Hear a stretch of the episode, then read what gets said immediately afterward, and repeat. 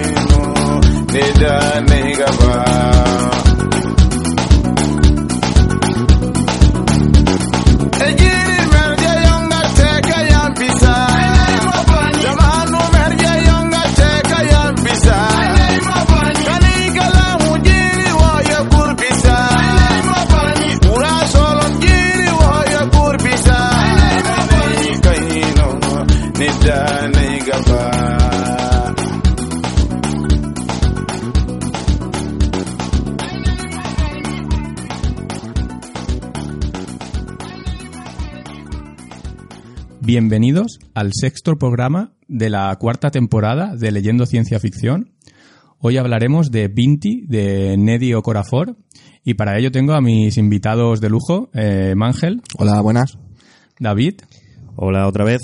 y hoy tenemos una invitada muy especial, porque hoy tenemos a Carla Bataller, la traductora de- del libro de, de Vinti. Hola, ¿qué tal? Hola, ¿qué tal? Pues un, un placer que estés aquí. Tener, creo que es la primera traductora que tenemos en el programa. Sí, sí.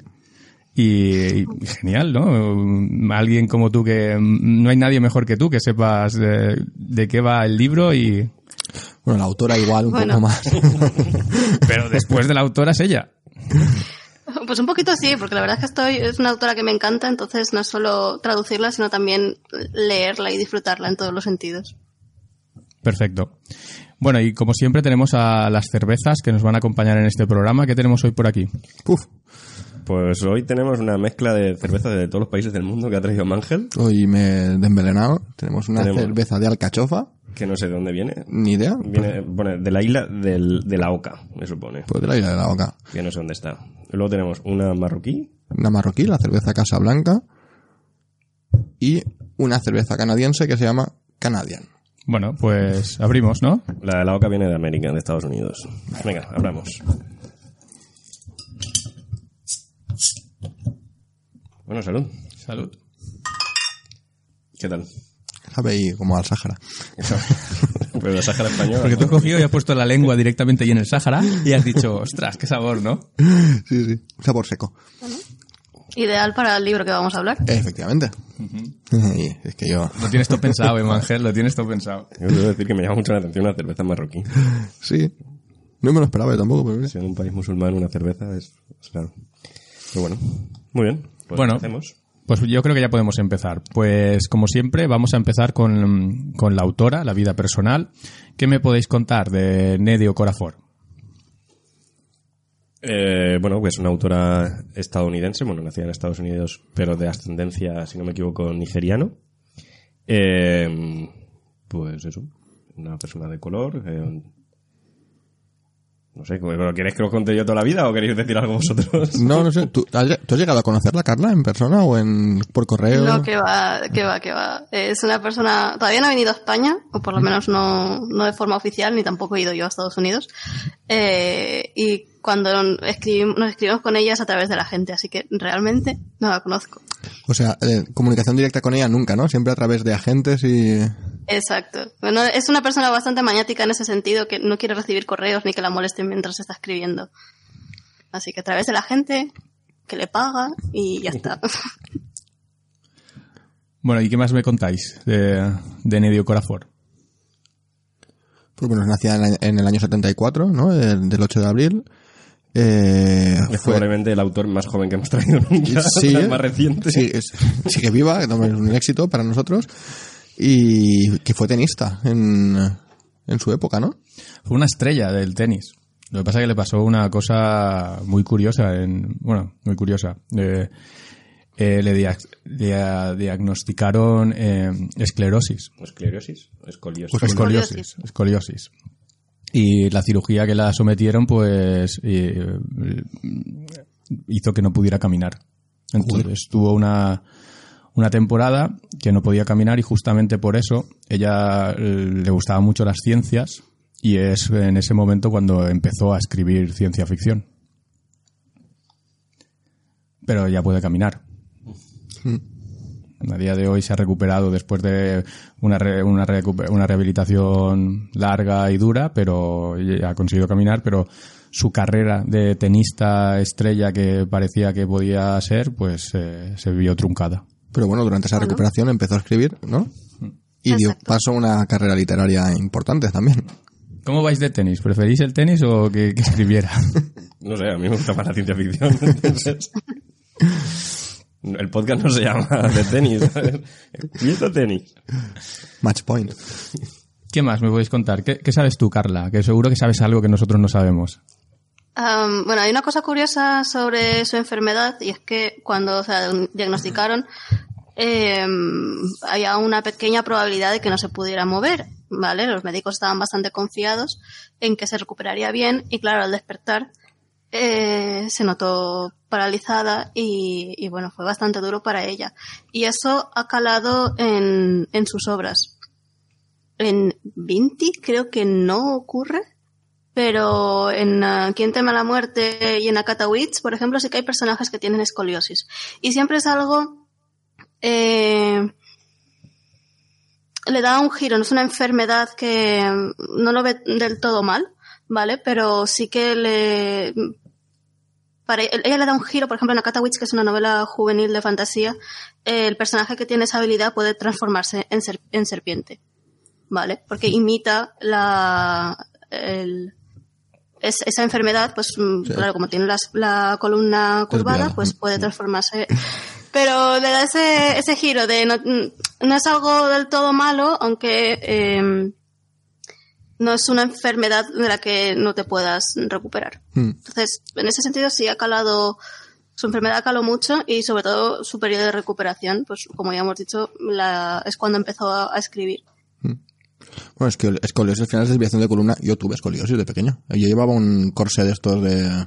que vas así con el cuello en alto y tal, y los, los te llaman Robocop. No, no, enseñes cómo se pone el cuello, que si no, no te oímos. sí, sí, sí. ¿Y cuánto tiempo estuviste con eso? Eh, tres años, tres años. Era un logro médico porque nadie podía dormir con eso y yo me dormía en cualquier sitio con la movida esa puesta, era bueno, espectacular.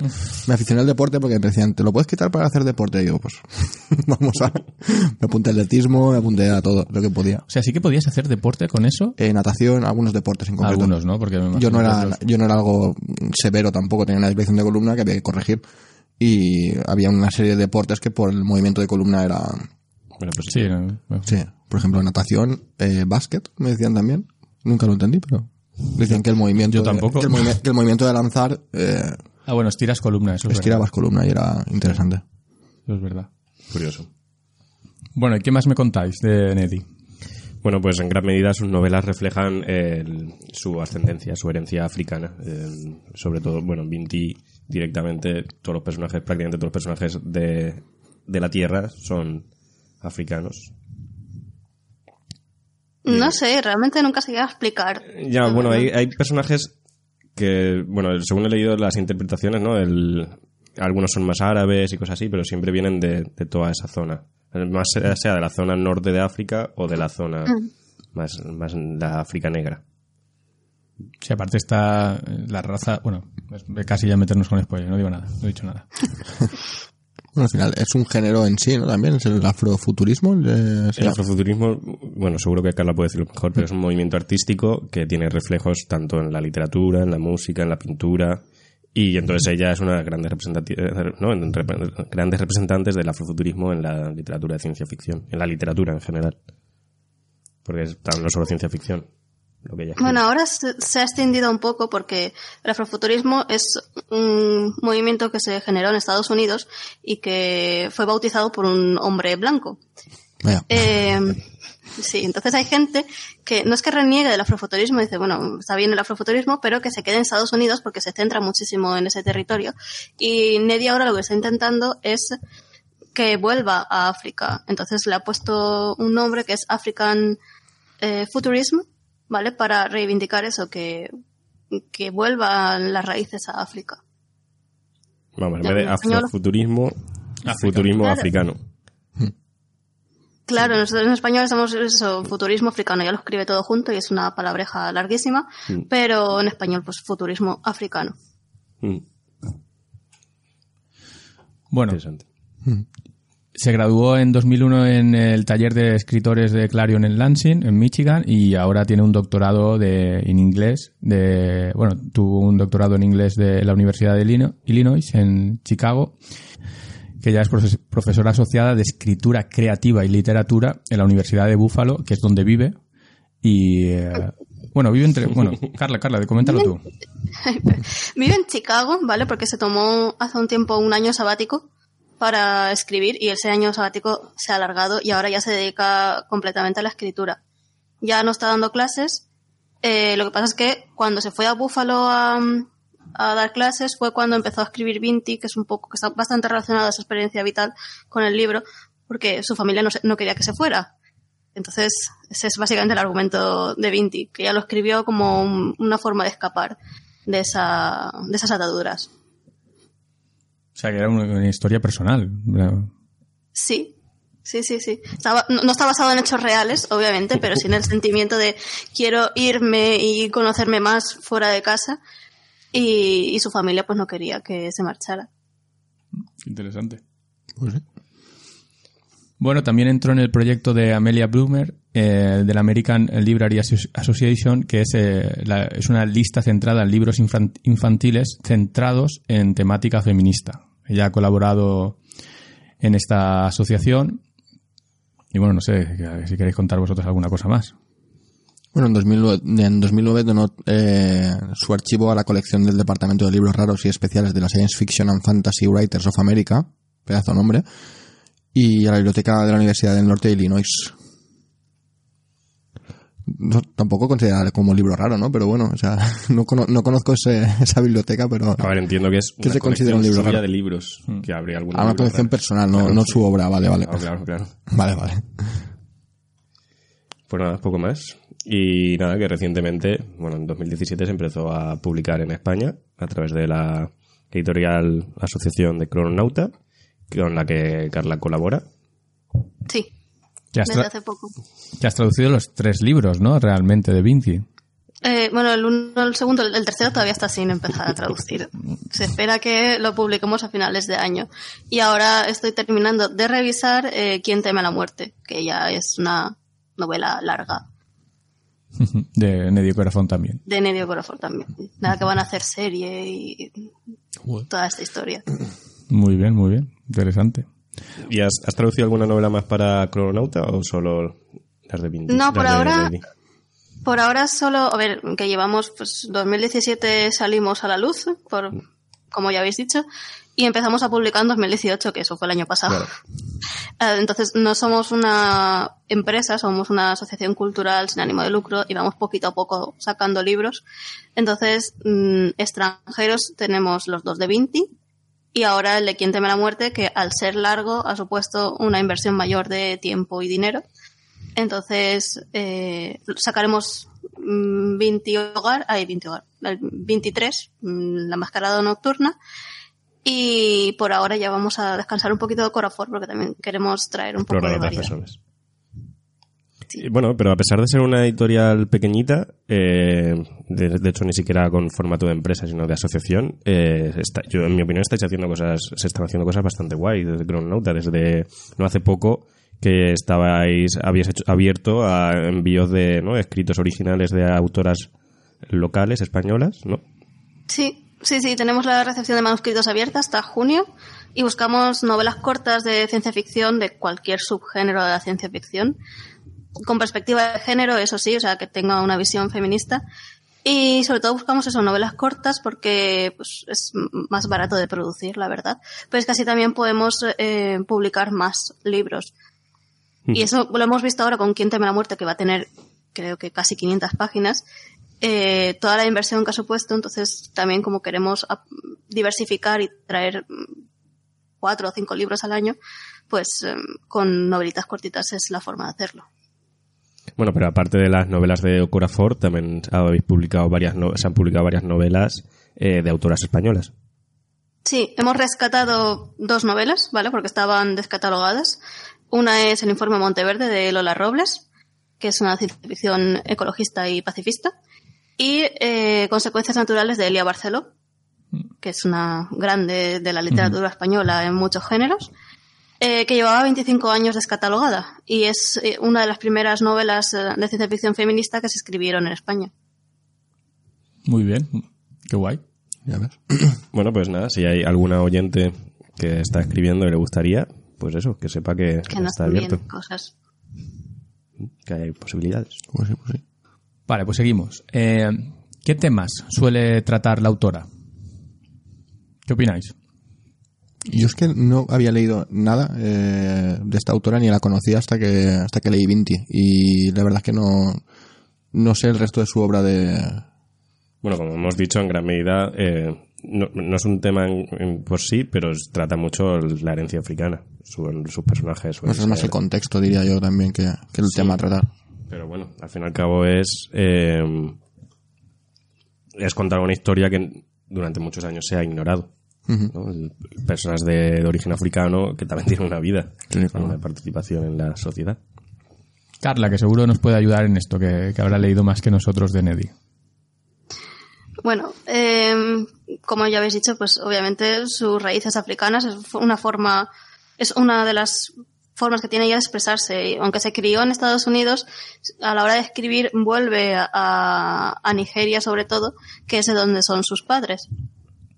También eh, esa diferencia de mundos eh, que se dan también en su día a día. Pues ella es una, es una mujer negra mm, con padres nigerianos, entonces su herencia, su cultura todavía la tiene muy presente, pero al mismo tiempo está viviendo en una sociedad occidental. Es ese choque de culturas que vemos también, por ejemplo, en Vinti, ¿vale? Como ese choque eh, acaban creando a una persona, que en este caso también es Vinti, ¿vale? El problema que tenemos de tener un, un libro que se llama igual que la protagonista. Eh, se da también en, um, en Quién teme a la muerte, ¿vale? Eh, donde la protagonista nace de dos culturas que están enfrentadas y ella tiene que, su misión realmente es poner un poco de paz y solucionar todos los problemas que hay. Y, um, y bueno, eso. Así como curiosidad, por ejemplo, todos los libros que he leído, ¿vale? Eh, de ella, o sea, más o menos la mitad de su obra, eh, están ambientados en África menos uno, que es eh, The Book of Phoenix, que es como la precuela de Quien teme la muerte. Nos, se pueden leer de forma independiente, pero están ambientados en la misma línea temporal y ese libro transcurre en Estados Unidos. ¿Y qué otras obras eh, de ciencia ficción nos recomendarías de Neddy Pues, eh, en español solo hay eh, Vinti y Vinti Hogar y pronto Quien teme la muerte. Hay un relato que ganó algún premio, no, nunca me acuerdo de cuál, que se llama, no me acuerdo cómo se llama, algo de una araña. no te preocupes. Bueno, está publicado en una antología en español, eh, tampoco me acuerdo cómo se llama. Sí, Terranova, las de Terranova que editó Mariano Villarreal, Sí, eh, que hay como tres o cuatro, pues en una de esas. yo leí uno. Y ese relato ganó un premio. Y estaba muy chulo, la verdad. Y, y ya está. No hay nada más de ella traducido en formato mm, novela. Próximamente van a traer los cómics que está escribiendo para Marvel. Concretamente en junio sale el cómic de Shuri, de Black Panther. Y ya está. Pero luego en inglés, de ciencia ficción, eh, está The Book of Phoenix, que a mí me gustó mucho, ¿vale? Eh, trata de bueno, en un futuro bastante cercano han creado unas torres para hacer experimentos genéticos y la protagonista pues em, le han hecho algo y ella no sabe bien bien qué, qué- qué le han hecho y realmente es un, un fénix, ¿vale? Que puede explotar y, y explota todo lo que hay a su alrededor y luego renace. Entonces, eh, pues también su misión es acabar con el orden establecido, quemarlo todo y que renazca de sus cenizas. Y está muy chulo, o sea, es una obra llena de rabia que no sé exactamente en qué momento de su vida la escribió, pero mm, estaría cabreada, Neddy. Y luego está Lagoon, que aunque no la he leído todavía, eh, me llama muchísimo la atención, está ambientada en Nigeria y es cuando llegan los extraterrestres a Nigeria. Entonces es una novela coral, que es la única coral que tiene, y des- narrada desde distintos puntos de vista y, em, y está ambientada, creo, que en nuestro presente, más o menos. Y así como dato, pertenece a la misma línea temporal que Vinti. Pero no están relacionadas, quiero decir, se pueden leer de forma independiente. Claro, porque Vinti es muchísimo después, entiendo yo. Claro, pasan cientos de años, eh, pero sí que, pues es ese, el germen de los extraterrestres se da en Lagoon y luego Vinti es como el resultado de lo que pasó. Interesante. Muy bien. Bueno, pues yo creo que ya nos podemos eh, poner con la obra sin spoilers, ¿no? Bueno, pues vamos a hablar ya de, de Vinti. Libro del 2015, eh, que gana eh, en 2016 el Nebula, el Hugo, como la mejor novela corta. También estuvo finalista en un montón de sitios más, pero, pero bueno, al final ganó el, el Nebula y el Hugo, ¿no? que son de los más famosos como, como novela corta. Bueno, ¿y qué me podéis contar de, de Vinti?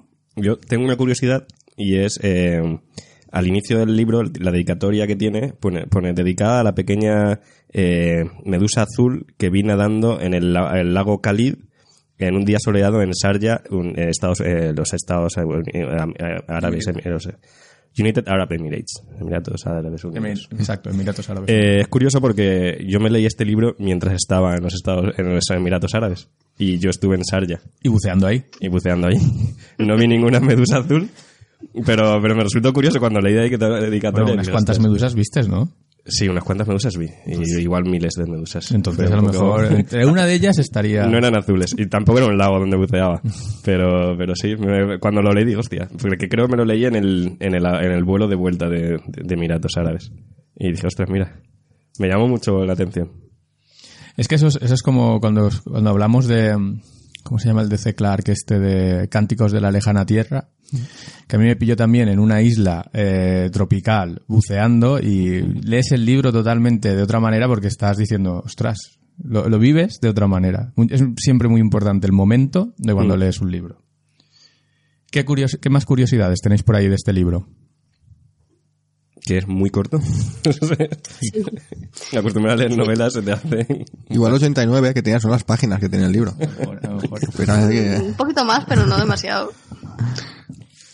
¿Alguna curiosidad que nos quieras contar de, del libro? A ver, partiendo de la dedicatoria, es que realmente tampoco se puede hablar mucho del libro sin hacer demasiados spoilers, pero partiendo de la dedicatoria no me extraña nada que, que Neddy se inspirara en una medusa, ¿vale? Porque eh, está todo el día, no sé si la seguís en Twitter, pero está todo el día poniendo fotos de bichos y de aves. Y es que le gustan mucho los animales en general y se nota muchísimo en los libros, sobre todo la parte de los bichos. En Vinti no demasiado, bueno, sí las medusas obviamente, pero pero luego en Quien te da la muerte eh, hay un montón de bichos y en sus libros juveniles también hay un montón de bichos y es en plan, ¿qué necesidad hay?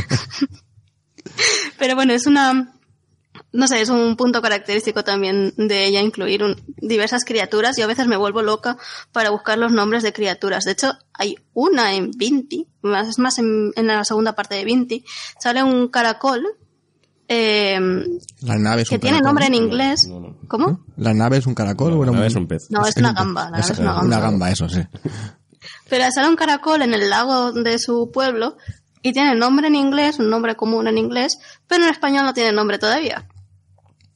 Vale, se descubrió hace relativamente poco y tal, y lo bautizaron con su nombre en latín, pero no tiene nombre en español, así que nos lo inventamos.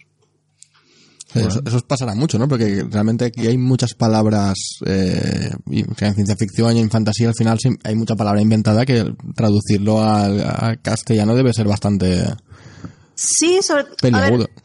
Eh, depende del libro, obviamente. En Ocorafor sí que pasa, pero tampoco demasiado. Lo que ocurre con ella es que eh, su ciencia ficción es muy de mostrar y de no explicar. Entonces a lo mejor te sale un término. ¿vale? Y no vuelve a salir en todo el libro. Y te ha contado lo mínimo que, que es eso. Entonces, ocurrió en- eh, otra vez en Quién teme la muerte, ¿vale? Es que es lo que estoy trabajando ahora y es lo que más presente tengo, pero no, no os voy a hacer spoilers.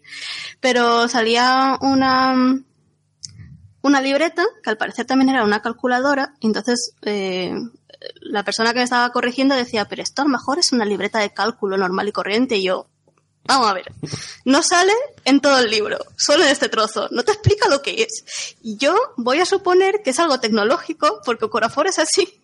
Y estamos en un libro de ciencia ficción, así que déjalo, una libreta que tiene al lado una calculadora, o un, yo qué sé, y ya está. Al final creo que se quedó una libreta calculadora, porque es que no lo explican, no vuelve a salir. Bueno, en Vinti también empieza diciendo que su familia son, se fabrican astrolabios. Pero claro, el astrolabio que ellos fabrican tiene que ver lo- con el astrolabio que nosotros conocemos, vamos, lo que una patata una botella. O sea, son dos cosas totalmente diferentes, ¿no? Claro, es como, es un astrolabio, ¿vale? Con forma de astrolabio, pero realmente funciona como un móvil más avanzado. Exacto, es como un tablet ahí muy guapo. y- Pero está dedicado a, a una mujer que fabricaba astrolabios hace ya siglos, entonces el nombre de la familia, que son los Vitolus, eh, está puesto en honor a esa, a esa mujer. No vuelve, otra vez, no vuelve a salir en, en todo el libro, ¿vale? Solo se dice en esa página del primer libro. Pero bueno, investigando un poco, ya lo había puesto en su, en su página web y tal, pues ya averiguamos que era por eso. Vale, ¿y quién se atreve a hacer una breve sinopsis de, de Vinti? Sin hacer spoiler. Pues no sé, Vinti es una, una chica de la tribu Imba, ¿no? Eh, ¿Dónde eran los Imbas? Jimbas, de Es que realmente Jim- De Namibia, Namibia. Namibia, eso, sí. Bueno, pues eso, la tribu Jimba es una tribu real eh, eh, que existe en Namibia y entonces ella es una... Esto es, hablamos del futuro muy lejano, donde ella es... La tribu Jimba es una tribu muy centrada en, ¿no? en, en la cultura, en la tierra. Entonces ella es la primera que, persona que decide salir de su tierra de origen a no solo fuera de la tribu, sino directamente a la otra punta de la galaxia a estudiar en la universidad más prestigiosa de la galaxia. porque le han dado una beca. Porque le han dado una beca. Y pues va de eso. Sí, básicamente. Su- Si dices mucho más, ya te has acabado el libro. Realmente yo cuando lo presento lo que se digo que va de su viaje, porque la gente se espera que pasen cosas en la universidad y tal. y No, es del viaje hasta la, la universidad, Exacto. de es lo hasta- que pasa ahí, desde en la nave Gamba. En la nave Gamba, exacto. La, la universidad sale al final, exacto. Cuando llegan. cuando llegan, sí. Pero es que no te creas que en las otras novelas salen mucho en la universidad, ¿eh? Ah, bueno. no sería tan prestigiosa. ¿Y Carla, recomendarías este libro? Ah, yo sí, claro, ¿qué voy a decir? Pero no porque lo hayas traducido tú. Ah, bueno, a ver, eso hay que decirlo, yo no recomiendo todos los libros que traduzco, a mí me mandan cosas a veces que es en plan, ¿esto qué es? Así que... Pero en este caso sí. O sea, tengo una relación especial con el libro, no solo porque fue el primero que traduje. Yo estaba ya, llevaba ya tiempo traduciendo series y películas y tal. Pero este fue el primero que me, que me pidieron para traducir. Eh, pero es que encima descubrí al autor a través de Quién teme la muerte y me fascinó. Y luego cuando leí Vinti, em, como que me sentí bastante identificada con, con la protagonista, porque yo también soy de un pueblo, ¿vale? De, de Loyería. Y me tuve que ir a estudiar, oh, súper lejos, a Valencia, ¿vale? Pero ese cambio, aunque solo había, como, no sé si son 70 kilómetros de distancia, y volvía todos los fines de semana y tal, eh, al cabo de los años, cuando ya en cuarto de carrera volvía con mi familia, ya no era lo mismo, ya no me apetecía volver, ya no me entendían cuando hablaba, ya no soportaba estar ahí aburrida en el pueblo que no tenía nada que hacer. Entonces, esa, esa sensación es lo que transmite Vinti y a mí me llegó bastante, bastante hondo. Sí, el momento este de que tienes que dejar tu, tu, Tu tierra. tu- sí, tu círculo cercano, ¿no? Y tienes que ir a otro círculo que... ¿Vosotros recomendaríais Vinti, David? A mí me, me gustó muchísimo. Eh, mola mucho. A pesar de que sea muy corto, me- la historia me parece muy bonita. Y luego lo que me gusta mucho en gran medida es que no es la narrativa tradicional. No es la narrativa tradicional del héroe, de la batalla, la victoria. No, no es el camino del héroe tradicional. Sí que sí que es el camino del héroe, pero no es. Normalmente siempre es, ¿no? El, el enemigo, la el malo, hay que derrotarlo. El superhéroe. no necesariamente el superhéroe, porque muchas novelas no tienden a eso, sino es, yo que sé, el tío de a pie, pero que al final se sobrepone, ¿no? Ante la adversidad. Y a mí Vinti me gustó mucho por, por lo contrario, porque no es, no es así. No quiero decir más porque ya estaremos en spoilers, ¿no? Pero en ese aspecto me gustó mucho. Y luego otro aspecto también es que son los referentes. Eh, me pasa lo mismo que con el problema de los tres cuerpos. Normalmente leemos en gran medida au- autores occidentales cuyos referentes son es la historia occidental, los personajes occidentales y en y en este caso Vinti pues los referentes son africanos y en el de en el programa de tres cuerpos los referentes son chinos y entonces en el programa de tres cuerpos se ve mucho más porque tiene un componente histórico mucho mayor pero en, en Vinti no todas las tradiciones las tribus la tradición de la tribu la cultura eh, son cosas que, que no tienen un reflejo normalmente en la gran mayoría de las novelas que leemos. Entonces me pareció muy, muy guay en ese aspecto. Ángel. Eh, para mí es un libro que tiene un poco bastante de fantasía, que no es un género que a mí me acabe mucho, y, y también es una novela corta. Que a mí las novelas cortas, lo que- el problema que tengo con ellas es que a veces me parece que las cosas pasan súper precipitadas. Que no... ¿Sabes? Que no te da tiempo a, a encariñarte con un personaje o, lo que sea. Pero como novela en sí, o sea, es, es interesante, es algo diferente. No había leído tampoco nunca nada eh, de afrofuturismo o africano... Futurismo. Futurismo africano. africano. Y como curiosidad y también, porque lo mismo, o sea, es un libro corto que te lo puedes leer y si te, si te gusta puedes seguir leyendo el resto de la saga y si no, pues bueno, has, has leído algo nuevo. O sea, sí, recomendar siempre. Sabes que yo nunca no recomiendo un libro. Por, por fortuna, eh, la segunda parte es como el doble de largo. y sigue siendo muy corto. pero la tercera parte ya es como el triple de largo o algo así. Es, ¿no? Es- la tercera parte ya entraba en el umbral de novela para los Hugo, por ejemplo. Pero todavía, o sea, es eso, un umbral. Entonces, si está ahí rozando, pues pueden recomendar que se vote para novela o se vote para novela corta. Y este año la han puesto, está nominada también, y la han puesto para novela corta. Pero ya podría haber entrado en la categoría de novela. ¿no? Sí, yo creo que era- eran ya más de 200 páginas o algo así. Me Sí, suena. no La tercera parte creo que era algo así. Sí. A mí esa es la pega que le veo a este libro, que es como cuando te la acabas dices tú, guau, es como acabo de acabar un episodio y ahora quiero más. Desde- Claro. Porque es, es el momento que ya estás totalmente en el contexto. Se acaba cuando ya entiendes mu- mucho de contexto, porque al principio estás descubriendo pues entre lo que es Vinti y lo que implica que ella se vaya de su planeta. Eh, las otras razas. Estás entendiendo un poco tal y dices, bueno, ahora ya que estoy aquí en salsa, que estoy ahí calentito, ¡pap! Y tú. ¡Bah! A mí me- dio rabia, hasta cierto punto me dio rabia decir, ostras, quiero más. A mí hay una escena que me, me pareció todavía más de boom y dices, Eh, ¿Spoiler? sí, claro, Vale, pues, pues, pues, luego, luego lo comentamos. nos ha jodido, claro. A ver, para mí es un poco la, el prólogo, la introducción, ¿vale? Y de hecho se nota porque el segundo y el tercero están bastante más unidos. Toda la trama de los dos fluye de uno a otro sin problema y, y parecen ya el episodio grande, o sea, como ya la película grande. Y el primero es simplemente para introducirte en el, en el mundo. Y de hecho a mí el primero me gusta, pero no es mi favorito de los tres. ¿Vale? O sea, está bien para ten- darte ese regustillo, pero luego toda la chicha está en los otros. Y de hecho, ahora en inglés ha salido el tomito entero. Que nosotros, pues, a ver, todavía no hemos sacado el tercero, ya, Ya llegará. ya llegará. Sí, pero puede ser una idea, ¿no? Que al final lo saquéis todo ju- conjunto. Sí, sí, está, o sea, es lo que tenemos en mente, pero vamos a dejarle un tiempo, porque es que encima creemos que hay algo fraguándose con Vinti, porque está ahí Corafor por las redes sociales diciendo, mm, estad atentos, que llegará algo sobre Vinti.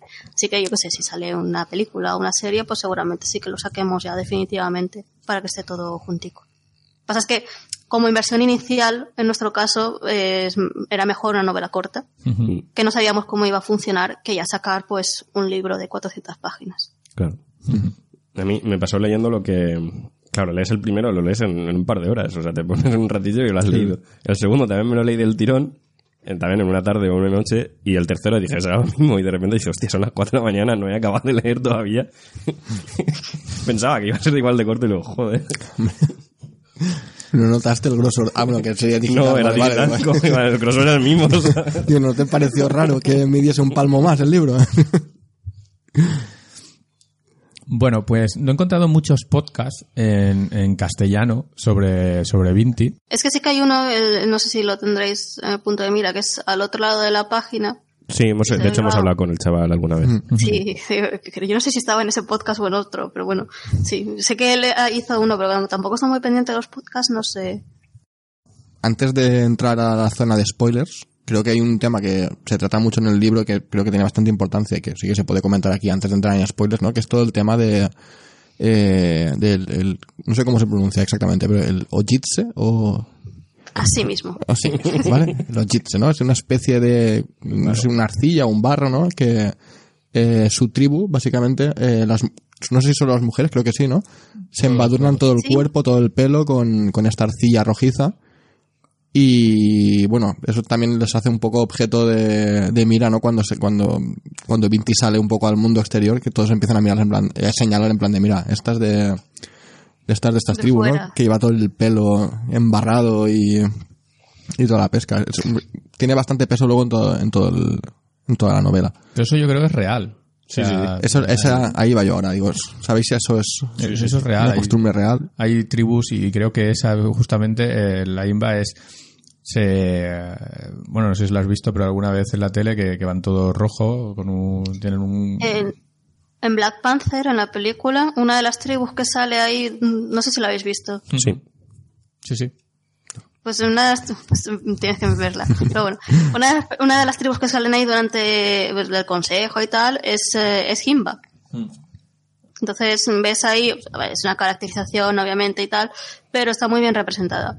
sí van pintados también Exacto.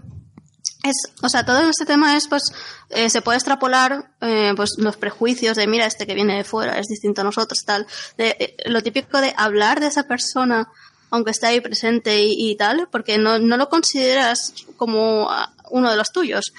Pues eso le ha pasado a Corafor bastantes veces y igual como el tema de la esclerosis, el tema de que le toquen el pelo sin permiso, eh, también es algo que se refleja bastante en sus, en sus novelas. Pasa en Vinti eh, y pasa también, por ejemplo, en un cómic que está escribiendo mm, que se llama La Guardia, eh, donde ya en las primeras páginas le tocan el pelo a la protagonista y no solo se lo tocan, sino que le tiran del pelo en plan, ay, mira esto qué bonito que es. Y es- eh, o sea, esa forma de infligir tu, tu espacio personal, en plan, no me toques, no me conoces de nada.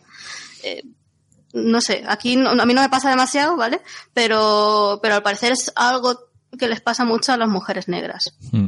Sí, a la- no solo a la mujer, yo creo que a gente de color en general. sí eh, Yo personalmente lo he visto. Lo de, puedo, lo de puedo tocarte el pelo es una cosa que yo he oído bastante. y eh, Carla qué otra obra o otros libros recomendarías a una persona que le ha gustado Vinti En español, ¿no? bueno O no, o o no. no. lo que tú quieras Vale.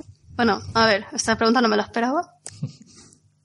A ver, siguiendo el tema, mm, voy a hablarlo de- desde dis- distintos aspectos, ¿vale?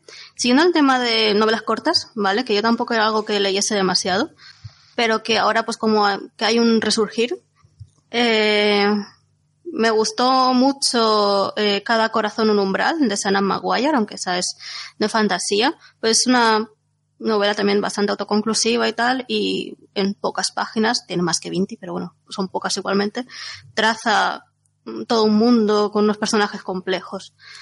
Y luego mm, voy a hacerme un poquito de spam. Me gustó también mucho Sistemas Críticos de Martha Wells, que está traducida por mí, que esa es ciencia ficción mm, que ocurre en un planeta diferente, hay una exploración ah, científica y el protagonista es un robot que se ha hackeado el módulo que lo controla, entonces es realmente una inteligencia artificial mm, que se pasa el día viendo series y películas porque no le apetece tratar con los humanos. O sea, es el más humano que los humanos, casi. Entonces, bueno, ese eh, salió la primera parte a principios de año, si no me equivoco. Y la segunda parte la vamos a sacar ahora en otoño. Em, y está, está muy chulo. No tiene demasiados componentes feministas y tal, es más bien como un capítulo de una serie, ¿vale? Porque hay tiros y hay disparos y hay tramas políticas y tal. Pero, pero está muy chulo, se lee bastante rápido. Y luego siguiendo en el tema de leer desde otras perspectivas, em, no sé si habéis leído a Jemisin. Todavía no, lo tengo en el ebook y es uno de mis próximos Pues libros. yo solo he leído el primero, que también está escrito con bastante rabia, ¿vale? Todos los personajes son negros, eh, pero están ambientados en otro universo y tal. Y, y la verdad es que está, está muy chulo. El primero hablas de la saga que ha ganado básicamente todos los premios habidos y por haber. ¿no? Todos, sí, eh, La Tierra Fragmentada. Exacto, el primero es La Quinta Estación. Sí. Sí, que es, es Y- curioso, porque es, es- creo que es la única trilogía que las tres novelas han ganado todos los premios. Las tres Hugo. novelas. El Lugo, el Nebula, ¿no? No, creo que son todos los premios Hugo. Luego creo que en los otros ha cambiado, pero tampoco lo llevo demasiado controlado. Es alguien que vamos a tener que traer, ¿eh? Vale. Apúntalo para la quinta temporada. Mira, mira, Carla dice que sí. Carla dice sí, sí. Para mí tiene un problema, y es que no, a mí no me gustan demasiado las trilogías, ¿vale? Porque sale el segundo y ya no me acuerdo del primero. Y esos tienen- sí que son continuar la historia y encima es- se alargan mucho las, los misterios y tal, pero bueno, pero está muy chulo. Y todo el sistema, o sea, todavía no sé si es fantasía o ciencia ficción, ¿vale? Eh, sí que hay una especie de tecnología, pero luego hay unos seres que tienen magia y pueden controlar eh, la geología de a su alrededor. Bueno, no se decía quién era C. Clarke, quien decía que toda tecnología suficientemente avanzada, toda tecnología suficientemente avanzada es indistinguible de la magia. Siempre se puede vender la ciencia ficción por ahí. No te pones tecnología. Y David, ¿tú qué, qué libros recomendarías si a alguien que le haya gustado Vinti? Pues es complicado. Em, no sé, por hacer también un poco de spam del programa, eh, El nombre del mundo es bosque, que traemos el mes que viene, de Úrsula Caleguín. Eh, en realidad tiene bastante poco que ver, pero sí que es el choque de culturas, eso sí que, sí que es compartido. Eh, la verdad es que no me lo había pensado esta pregunta y sabía que me- a mí no me ha pillado de sorpresa la pregunta. Y mira que esta sí que la sabías. Yo estabas esperándola desde el principio del programa. Sí, sí. Mangel. Dame un ratillo que me lo piense. Yo iba a decir también unos bosques.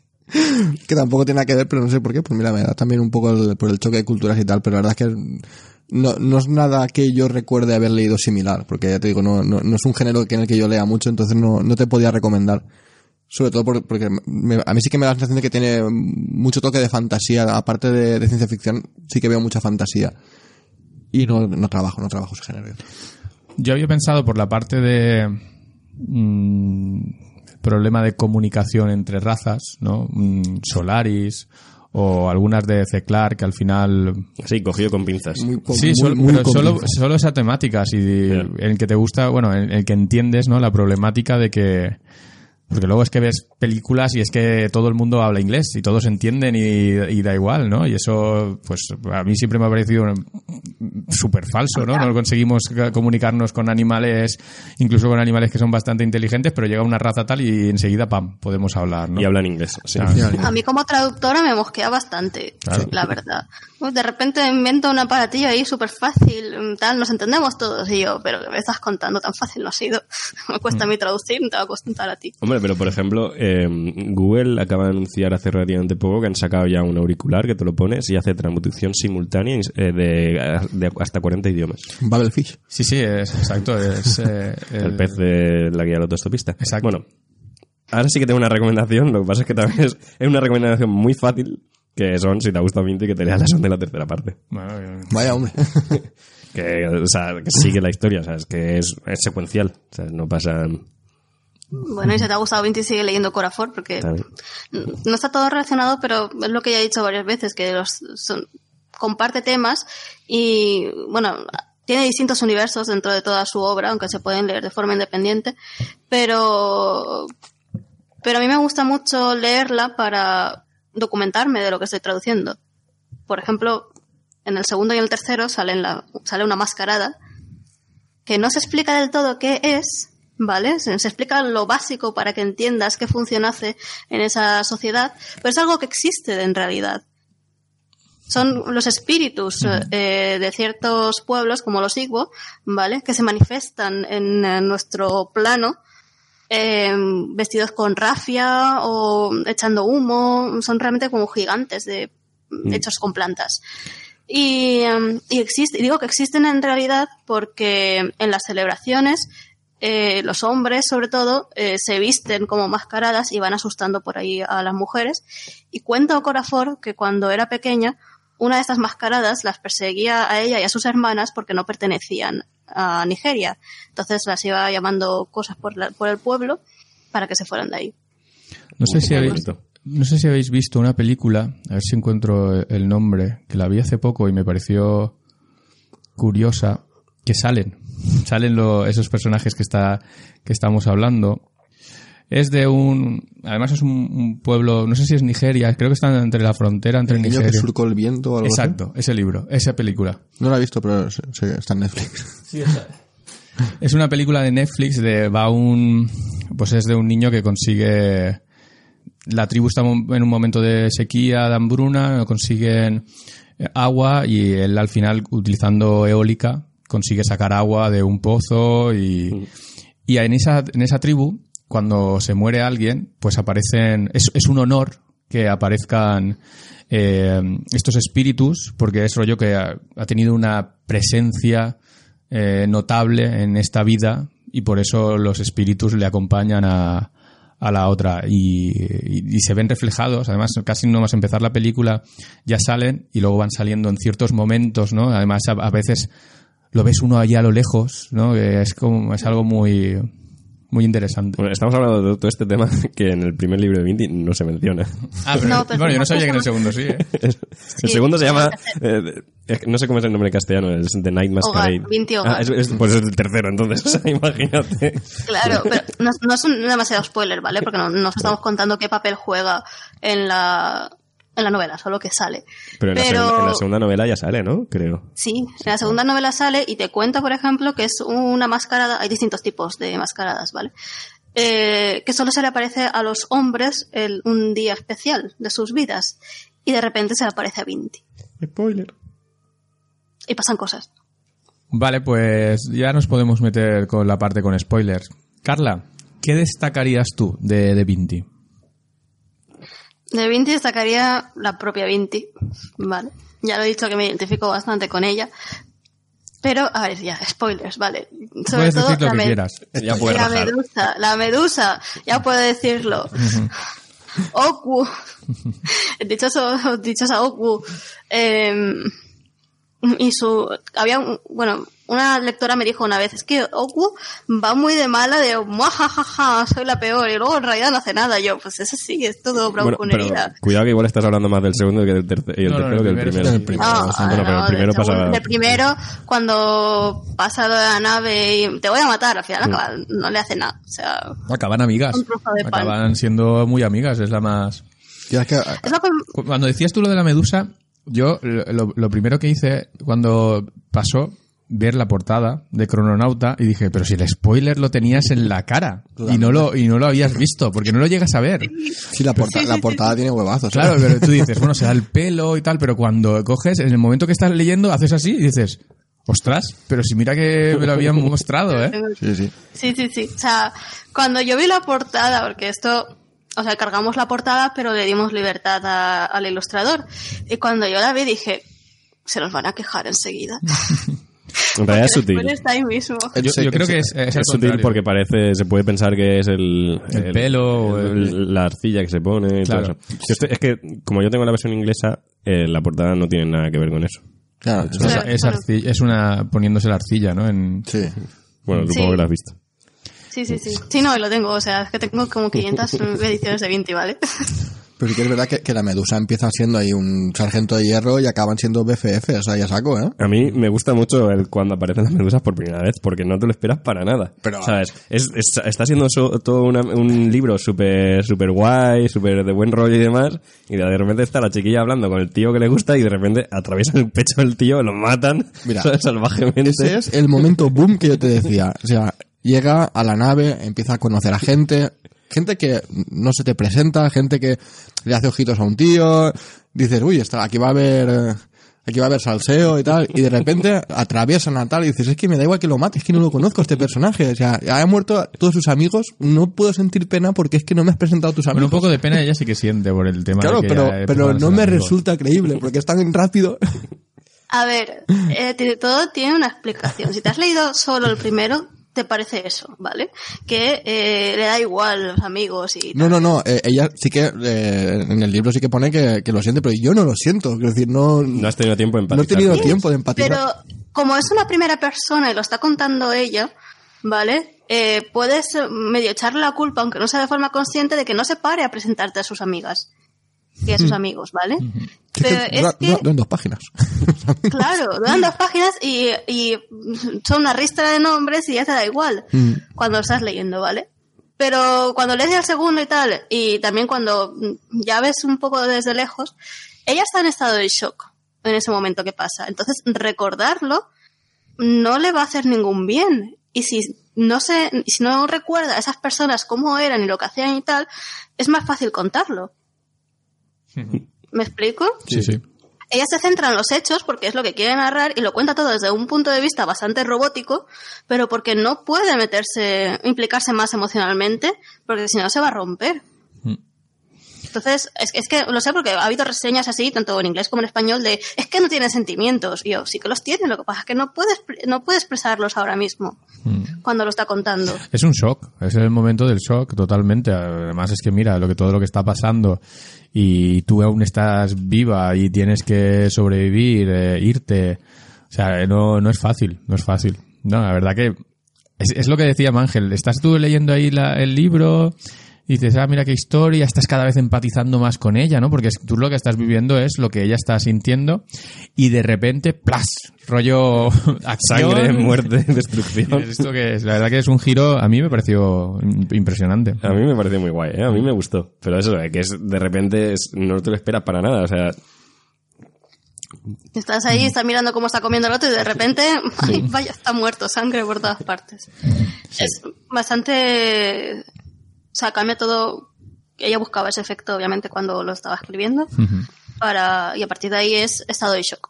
y, muy conseguido. O sea, yo creo que el, el Ned y Okorafor lo, lo hacen muy bien, esa parte. Es que me parece muy Star Wars, ¿no? De repente te giras está lleno de soldados imperiales, en plan de que cómo coño han entrado aquí, si se puede saber, por Dios.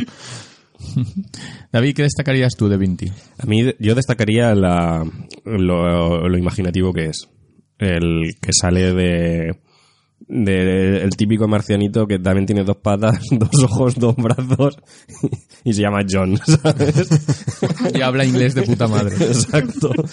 ¿No? Desde el- la- las medusas, el resto de razas que todavía no salen en, en este libro, eh, las naves. Aunque sí que es cierto que eh, a la gente sorprende mucho las naves y no ven paralelismos, eh, sí que hay otras obras donde las naves son también eh, seres vivos. Eh, pues eso, no, que me parece muy imaginativo el, eh, muchos de los aspectos de, de la novela. Me parece que se sale de lo tradicional, lo- los modelos típicos de la ciencia ficción. Mira, ahora que has dicho, no sé qué has dicho, pero me ha recordado a, a una peli que vi, no muy buena, ya lo adelanto, pero... Las que te gustan. Ángel no, no, no. Calification. No, no, fui al cine. eh, a ver, a mí me entretiene, pero no es buena. Quiero decir, es, pues, la- Valerian y, el- y la ciudad de los soles, la has visto, es malísima. Pero todo el tema de extraterrestres, de naves, de la mega estación espacial y tal, sí que me recuerda un poco a todo ese cruce de, de razas alienígenas que todas hablan perfectamente y se entienden y tal. Pues mira, si quieres perder dos horas de tu vida, puedes ver Valerian y Ciudad de los Mil Soles. Ángel, ¿qué destacarías tú de Vinti? ¿Qué destacaría yo de Vinti? Mm, lo que he comentado antes, todo el tema de que yo no lo conocía como eh, como, como símbolo racial de, la tribu Imba, el tema de, la arcilla, y cómo también el personaje se aferra un poco a, a esa parte de su cultura para mm, los momentos que tiene, en los que está asustada, en los momentos en los que eh, tiene dudas, ¿no? Se acaba eh, oliendo a la arcilla o untándose para sentirse más como en casa y no, y no estar tan desamparada. Eh, me parece algo bastante chulo, ¿no? Porque lo que comentaba ya, los que estamos fuera de casa o los que ya te has ido a vivir fuera, a veces tienes recuerdos de, de cualquier movida. Yo, por ejemplo, cuando voy por, por Valencia y, y rara vez hay un árbol que tiene, un naranjo que tiene flores de azar, a mí ese olor me recuerda mucho a cuando estaba en casa. Vamos, como toda Valencia durante primavera. Posiblemente, sí, sí. Pero mira, a mí es- eso, No, me, pero- eso me lleva a casa y en invierno, cuando eh, huelo eh, leña de chimenea, también me acuerdo de casa Sí, a directamente. mí también. Pero eso, a ver, estás en Valencia es más fácil que, que te recuerde a casa, ¿vale? Mm. Pero cuando estás en el extranjero y, por ejemplo, a mí me pasa mucho con la comida, la comida cambia, Sí, sí, sí. sí. vas buscando cosas que tengan un sabor parecido a la comida, mm, pero vamos, ya desesperada. Sí, Eso es más complicado. Pero yo hasta el punto de el sol en la piel. O sea, yo cuando vivía en Irlanda, de repente sentir el sol en la piel y decías, joder, joder. ¿sabes? Llevas dos semanas sin sentir el, sin ver el sol. ¿sabes? Te mandaba yo falta carreteras ¿no? verano. No estoy hablando ni siquiera del calor. No estoy hablando del calor. Estoy hablando de ver el sol. Sí, sí, sí. ¿Sabes? De ver el cielo azul. Sí, eso, eso parece, un- eso es lo típico que tú tienes aquí y no te das cuenta y en el momento que te vas a un sitio de esos dices, esta gente cómo Claro. vive. O sea, yo soy súper pálido. O sea, yo no, o sea, yo que sé, que no soy de tomar el sol, no sé qué, pero de repente, eh, que de repente de volver de Irlanda y decir, joder. Pero igual a un irlandés le pasa lo mismo. Dice, joder, macho, el sol. No, no, los irlandeses ojalá- es mucho más extremo. Sí, no, no, no, Alicante está lapidado de gente de allí. No, no, los irlandeses eh, es flipante. Hay El, el- el fin de semana que hace dos horas de sol, el lunes vienen todos rojos. Porque lo han aprovechado a tope. Bueno, he aprovechado. no. No, no, allí en esas es, es flipante. Pero si O sea, lleva- tienen- Cuando sale un rayo de sol, el parque está a reventar. Ni el río de Valencia, ¿eh? No, o sea, no, es flipante. Sí, sí, sí. Fiesta Pero- nacional. Pero todo que el mundo allí con sus eh, para- barbacoa, sándwich, tal, como si aquello fuera ocupa, vamos a por el parque. Pero una cosa flipante. Y tienen un nivel de profesionalización al respecto brutal. Tienen unos impermeables que por el otro lado son mantas de picnic. ¿Sabes? Hacen así, se lo quitan, pam, lo abren y ya es el picnic. Joder. Porque nunca se sabe cuándo le va a llover y cuándo no, y cuándo va a salir el sol. Claro, puedes llevarlo todo a la vez. Puedes llevar equipado para el sol y para la lluvia. Y en la misma prenda. Joder. Máquinas. Madre mía. Viven en 2030 ya. Carla, ¿crees que Vinti es una novela juvenil? A ver, para mí un poquito sí, la autora dice que no. No sé por qué, ¿vale? Supongo que por el tema mm, sangre, aunque tampoco hay demasiada sangre. Pero, pero ella se, se empeña en decir que no es juvenil. Pero para mí un poco sí. Y sobre todo la recomiendo para gente mm, 16, 17 años, lo he dicho, cuando se van de casa. Eh, para mí, pues puede llegarles mucho y, y, bueno, pueden iniciarles en la ciencia ficción, porque encima es una novelita corta que se lee en nada. Nos comentaba en una presentación en Madrid una profesora que había cogido Vinti para que la leyeran sus alumnos. Entonces, eh, es ideal por eso, porque es cortita, la lees rápido, hay un montón de cosas que te pueden flipar mucho a nivel imaginativo y encima mm, te hace sentir bastante, eh, bastante identificada con la protagonista. Vale. A mí me parece bastante juvenil también, ¿eh? Ángel, Me parece bastante juvenil también, como iba diciendo. ¿por qué? Sí. No sé, por el estilo de redacción, por un poco los personajes también, por... No sé, o sea, por la historia también. También igual influye el- el- lo corto de la novela. Me parece todo... Antes David decía que era muy naif, ¿no? Era el... La- Antes, antes en el coche. Antes en, decir. antes en el coche, comentaba yo, me parece eso también, sí, muy... Todo muy ¿El estructurado. estilo? Tengo que comentar una cosa del estilo, y es que es un estilo en Vinti bastante, o sea, muy preciso, muy seco. Es complicado de traducir. La gente dice, bueno, cuando son las frases súper largas y palabras largas es muy complicado. Pues en Vinti, todo lo contrario, es conciso y seco y cuesta mucho de que suene natural. Hmm. Pero, por ejemplo, en- o sea, este estilo se da un poquito en, em, en ¿Quién teme la muerte? Pero en su novela juvenil, en Akata Witch, es una novela fantástica, eh, es todo lo contrario, tiene un estilo más elaborado y, más rico. Y está dirigida a un público juvenil, así que el estilo, no sé por qué eligió cada estilo para cada obra, pero tampoco debería influir para que se considere juvenil.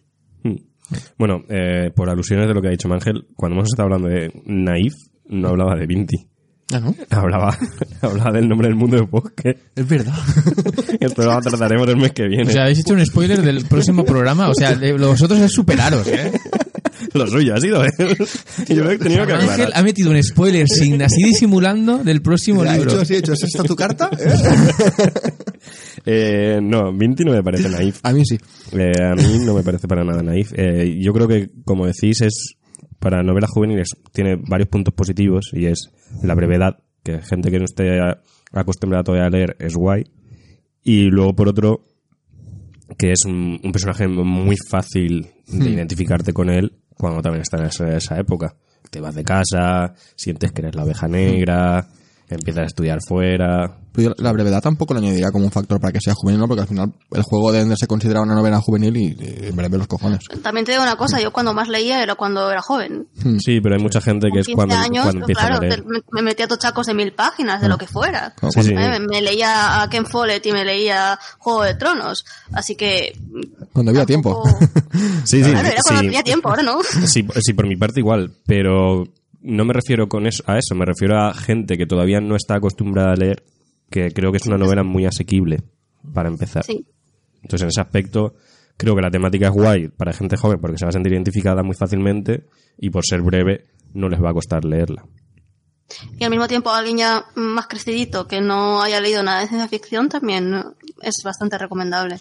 Sí, yo no la calificaría en gran medida como introducción a la ciencia ficción porque creo que es una ciencia ficción muy, muy, muy soft. Muy buso, sí.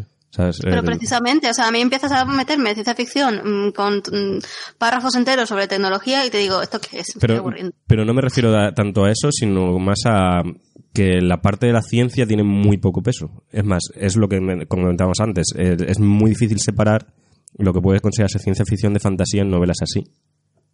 Entonces yo entiendo que puede ser ciencia ficción porque dices es un futuro súper lejano, es perfectamente creíble que esto podría pasar, pero que no es, tampoco es lo que le da peso a la novela para nada.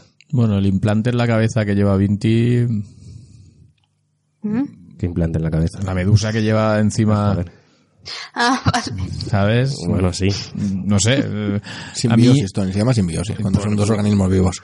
No, en ya, realidad- pero ahí, es una modificación. bueno. claro, ahí hay, yo ahí es la parte que más de ciencia ficción yo veo en el libro, realmente es esa. Cuando Vinti ahora es un Una un mezcla, híbrido. O sea, eh, al final, ahora mismo, eh, además lo dice, tienes que ser de las nuestras para que puedas ser representante de... Y le hacen eso un poco por eso, por decir, o... Si no, no puedes ser- representarnos a nosotros en la universidad como nuestra portavoz si, si realmente no eres parte de nosotros. Pero ya no es en ningún momento portavoz de ellas. bueno, él... Sí que es, no, no- más que portavoz, ella es la, La embajadora. la embajadora para poder eh, buscar ese tratado de paz con... Claro, porque si va ella sin una muestra de que va por propia voluntad, pues es que podrían pensarse que están amenazándola y entonces pues disparar a primera vista. Aunque tampoco le preguntan para pincharle el cuello con... No, no, dice, ¿tú quieres hacer eso? A verás. Pam. Claro, Sorpresa. Es una, co- era la letra pequeña que nadie te ha dicho que estaba ahí. Claro, claro. Es que no me sale la palabra en castellano, pero es que tan, tan empeltada ahí un- una rama de, de yimera. Hostia. Implantado. No, no, no, no, no. es... eh, Es que no... Ah, lo de los esquejes. Injerto. Un injerto, o sea, injertado. vale. Pero eso también pasa, no sé si lo habéis leído, eh, y creo que Ocorafor bebe mucho de ahí, eh, de amanecer, en el amanecer de Octavia Butler. Mm, No, todavía no. No, no es... Pues. Octavia Butler hemos leído parentesco. Sí. No, pues parentesco no tiene nada que ver con No, amanecer. no, Amanecer claro. es ya mm, aliens, mm, em, o sea, aliens con muchos tentáculos, curiosamente, Vaya por... que eh, vienen a salvar el planeta Tierra de su propia destrucción, porque los humanos somos imbéciles, y eh, a cambio de salvar a la humanidad, esto no es spoiler, es el argumento de la novela, eh, tienen que hacer híbridos. Mm. Entonces, eh, es una... O sea, Ocorafor se ha basado en eso para hacer Vinti. De todas maneras, hay una vertiente ahí que yo cada vez la veo más de que un posible alienígena es un, un cefalópodo. Porque al final, en, eh, en la película esta también... Hay montones de casos. Es que es, es- la guerra de los mundos. es- es muy típico que sea el, El calamar. el calamar, porque es que realmente a nivel biológico es una, es una es un animal que podría vivir en muchos eh, Está muy especializado. Claro, entonces eh, es un- se ha basado en un hecho científico, ¿no? De que es- en teoría este es un animal que podría vivir en muchos sitios, pues incluso hay una película que no voy a decir el nombre para que no sepan el spoiler, que a- a- acaba ahí, acaba en el momento de que ¡pam! y ves que realmente eh, hay un hay un como un ten- hay hay como un pulpo gigante. de- Pero, Antes eran reptiles, pues ahora son pulpos. Pero aparte de la, de la evidencia científica y tal, también es como los mm, seres vivos que podemos imaginarnos y que están basados en un, algo que existe de verdad, más alejados de nosotros. Claro.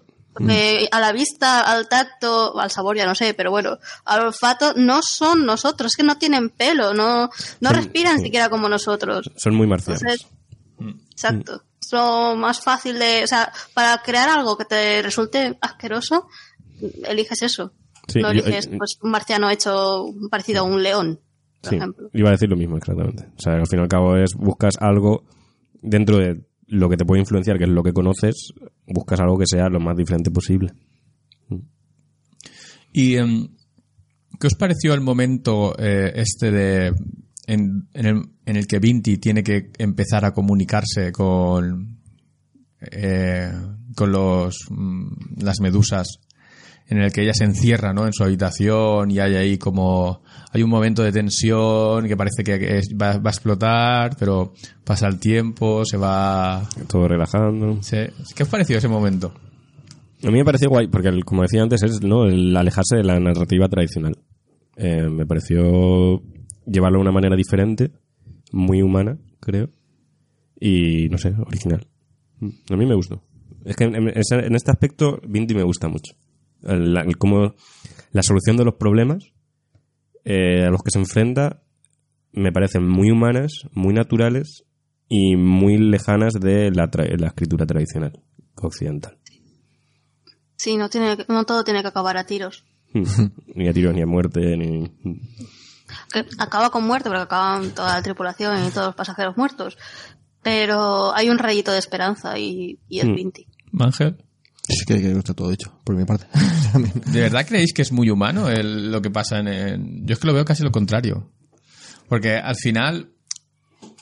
Bueno, quizás eh, entiendo lo que queréis decir, que es muy humano porque se ha hecho muchísimas guerras en la historia donde al final ha habido una vertiente, ¿no? Que es el que se ha llegado a la paz. Después vamos, de la a- guerra... vamos a abrir el melón. Eh, en las novelas estamos muy acostumbrados, sobre todo en la ciencia ficción o en la fantasía, en, en que los humanos somos los malos. Por ejemplo, ya iba a hablar del nombre del mundo es bosque. Eh, pero vamos a poner un ejemplo que no tiene nada que ver, como si puede ser la película Avatar. ¿Vale? Eh, al fin y al cabo, pues que llegan, no tiene nada que ver, dice el cabrón.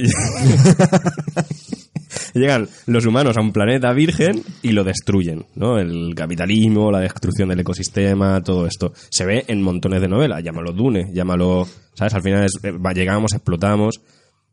4X. Y no digo explotamos el medio ambiente, ¿no? Explotamos todos los recursos y nos olvidamos de ahí porque es lo que se ha hecho con la Tierra. No digo que eso no ocurra porque, como he dicho, es lo que se ha hecho en la Tierra.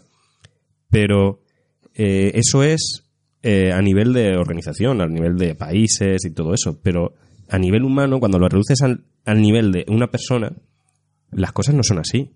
Los humanos realmente no considero que sean destructivos, no creo no considero porque se ha dado el caso en la, en la Guerra Fría eh, el mundo no se fue a la mierda porque un soldado decidió no acatar órdenes y no pulsar el botón de lanzar los misiles. ¿Por qué? Porque es humano. Y la, la respuesta a eso fue que no decían humanos ese punto, que sean máquinas. Bueno, sí. Ah, También lo decidió un humano. Un humano mediante presiones de gobierno, ¿sabes? Bueno, y- claro, claro, pero Y seguramente estaría a favor y habría gente a favor y en contra. bueno, pero a, a esa persona se la ha reconocido como un héroe. ¿Sabes? Sí. Y luego, pues también el ejemplo de los nazis. Eh, fue muchas personas a nivel humano, a nivel individual, quienes decidieron salvar a los niños, a muchísimos niños judíos, sacándolos, ju- jugándose su propia vida. Sí. Yo creo, considero que es muy humano por eso. Porque a nivel individual, creo que lo- realmente creo que las personas son buenas. Sí, que aunque haya una catástrofe, al final siempre hay alguien. Para mí eso sí que refleja el libro, ¿no? Que al final hay una matanza, hay una guerra, muere prácticamente todos, pero hay una salida mínima y te la juegas, porque al final también ah, implica un sacrificio para Vinti. O sea, yo me imagino que, que te acuestes y que te levantes con una medusa en la cabeza, pues hombre, mm, alegría no te da de primeras. Pues, quiero decir, en ese aspecto yo sí que veo que refleja bien lo que puede haber sido una, lo que ha pasado muchas veces en la historia, ¿no? Carla. Lo que se refleja en Vinti es la noción de que los humanos somos, podemos, somos capaces de hacer lo mejor de nosotros mismos y lo peor de nosotros mismos, porque hay una cosa que no estamos teniendo en cuenta aquí, y es que eh, los humanos le robaron el aguijón a la medusa. También. Y- Para tener en un o museo. sea, él es... ¿Eh? Para tener un museo, además. Claro, es el, es el espolio mm, de reliquias al final, que se ha dado mucho en la historia. Esa es la peor parte de los humanos, robar a otra raza para tenerlos puestos. ¿Vale? Eh, y luego la- lo mejor es Vinti, sacrificarse para que dos razas, una que acaba de matar a toda su nave y la, y, y la suya propia, que también la están considerando como una extraña, pues acaben mm, llevándose bien, entre comillas, lo de llevarse bien. Bueno, y hoy, hoy que tenemos a, a Carla, una traductora oficial, eh, quería hacerle un par de preguntas, ¿no? Ya que de- tenemos esta oportunidad Saliendo del libro. saliendo del libro. Y luego volveremos al libro. Venga. ¿Vale? Aunque no nos vamos a salir mucho del libro, porque para ti, ¿qué fue traducir eh, Vinti? A ti, nivel personal. Mm, Pues fue toda una experiencia. Como ya he dicho, fue el primer libro que traduje. Y hace poco lo revisamos porque ya ha salido la segunda edición. Vale, está revisada y, y poco más, pero bueno, segunda edición, que ya hemos vendido bastantes ejemplares. Y entonces, eh, lo que vi cuando lo revisé es que, eh, esto me lo tengo que repetir muchas veces, sé traducir. Parece mentira, pero pero tuve que, o sea, fue una forma de ver que mi primera obra traducida estaba bien traducida y que podía dedicarme a esto. Entonces, eh, no sé, la- pues eh, cuando traduces, igual como cuando escribes o haces cualquier cosa creativa, realmente te hace falta un poco la valoración de los demás para ver que estás haciendo un buen trabajo y que gusta y tal. Y siempre estás poniéndote en duda, porque encima a la hora de traducir puedes elegir una palabra u otra. Pongo la frase sí o allá. Y, no sé, leer mi traducción que me gustase fue mm, una forma de reafirmarme también y de decir, bueno, vale, puedo seguir adelante. Me ha costado entrar aquí y ahora puedo seguir adelante. Pero luego también a nivel literario, como persona que lee, eh, pues traducir una novela corta que ha ganado premios, pero que además me llegó a mí como lectora, eh, fue una experiencia chulísima. Ya nunca volveré a leerla como esa primera vez que la leí en plan, bueno, me han pedido que traduzca esto, pero todavía no seguro. Voy a disfrutarla. Ya no, ahora ya cuando la leo es pensando en trabajo, pero bueno, es un pequeño sacrificio que, que hay que hacer. Alguien tiene que hacerlo. Claro, claro. Eso todo el mundo aprende inglés. Y Claro. luego ruso, y chino. Y marciano. Como todos. ¿Y, y es tu obra favorita de traducir? ¿Fue el- ¿O tienes otra obra que has disfrutado más traduciendo? Tampoco he traducido tantas, ¿eh? O sea, no- todavía no llegan a 10, creo. No, no está mal, ¿eh? Eh, Yo no he escrito 10 libros. Mm, Mm, no es mi favorita. La segunda la disfruté mucho. La tercera creo que la disfrutaré muchísimo más. Pero mi favorita hasta ahora es un libro que no puedo decir cuál es. Porque todavía No lo han, no lo han anunciado y encima han retrasado la publicación. Así que llevo un año con el secreto dentro. Pero ¿Pero ya está Bueno. traducido? Está está ya... traducido. Voy a revisar la obra y lo voy a entregar el mes que viene. Joder. Pues entonces, a lo Pero mejor- hasta 2020 no sale. pues entonces a lo mejor la siguiente pregunta que te iba a hacer no me vas a poder contestar, que era ¿eh, ¿en qué estás trabajando ahora? ¿Quién teme, a la muerte? Lo he dicho antes. Mira, a ver, espera, que tengo aquí cosas que puedo enseñar. Estoy trabajando en este, Martha Wells, Artificial Conditions. Que la primera parte fue también, o sea, ganó, no tengo aquí el primero, Eh, ganó el año pasado a mejor novela corta, ¿vale? Porque son todo novelas cortas, ganó el premio Hugo y Nebula y unos cuantos. El que se lo Y quitó es- a Vinti. ¿Eh? El que se lo quitó a Sí, Vinti. exacto, se lo quitó a Vinti, pero bueno, está nominada a mí, ya me vale. Y esta también está nominada este año, y Vinti también está nominada a la tercera parte. Y es una ciencia ficción más más hard, pero tampoco tampoco tanto. Hay un montón de términos inventados y tal, y por esa parte es un poco jodienda, pero bueno. Y luego estoy revisando Quién teme la muerte, que esta tarde termino de revisar.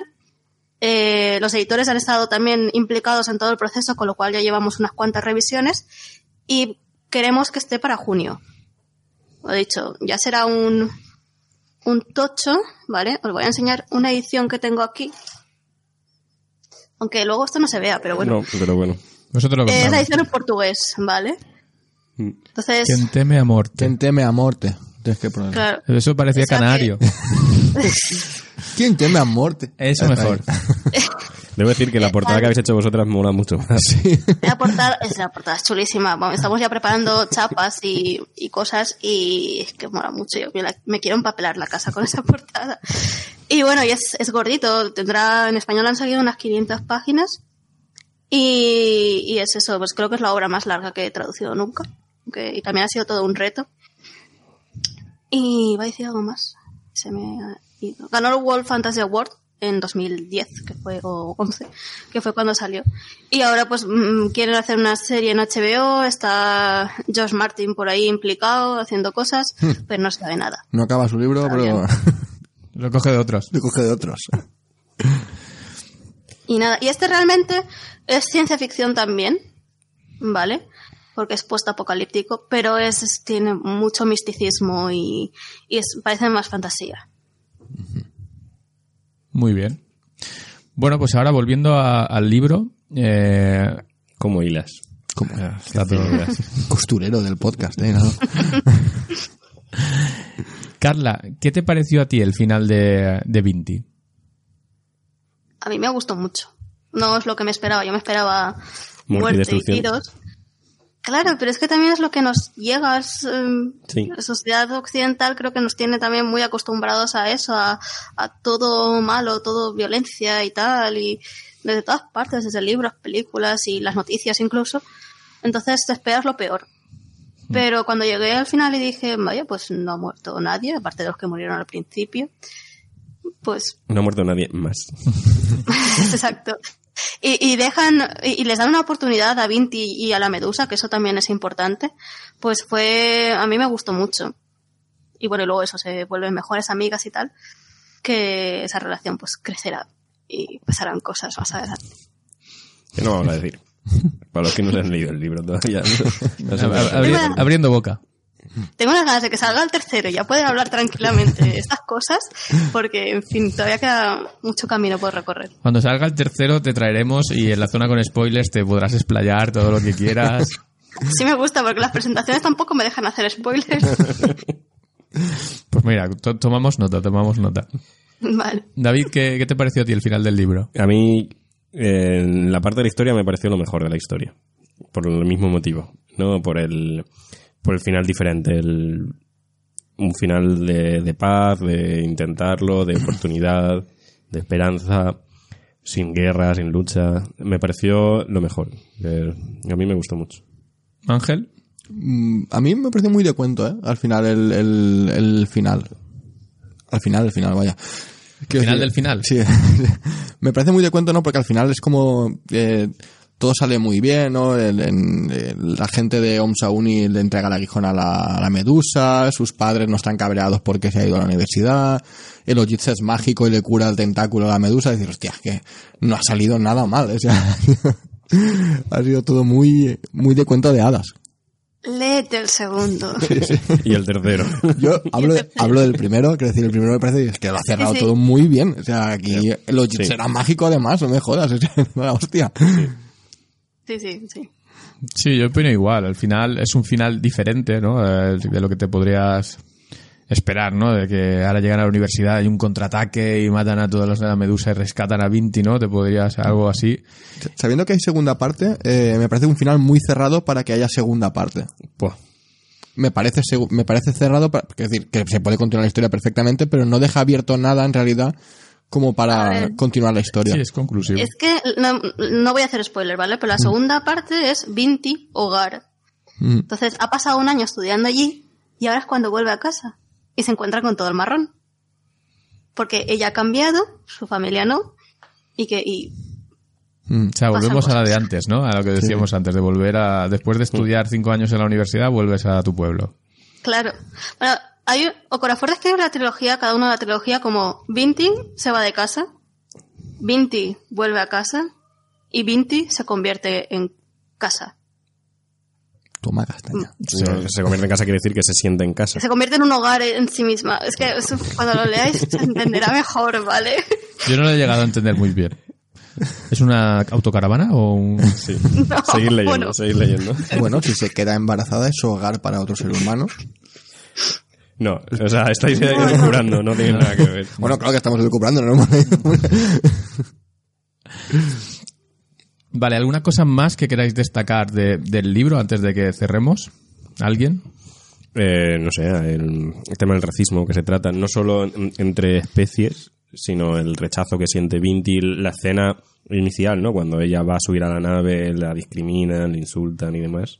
Eh, antes que estamos hablando de, de la aparente falta de empatía de ella cuando matan a toda la nave y demás. Bueno, Yo es que realmente nu- nunca he dicho eso, tío. Mi Bueno, falta de empatía, no la de ella. O sea, yo, Sí, ella sí que vale. entiendo que pueda estar apenada y yo no. Ha habido mucha gente que sí que ha hecho esa crítica, ¿no? Pero también hay, por un lado también creo que hay que entender que eh, el resto de humanos que iban en la nave eran de la tribu que a ella la consideran escoria.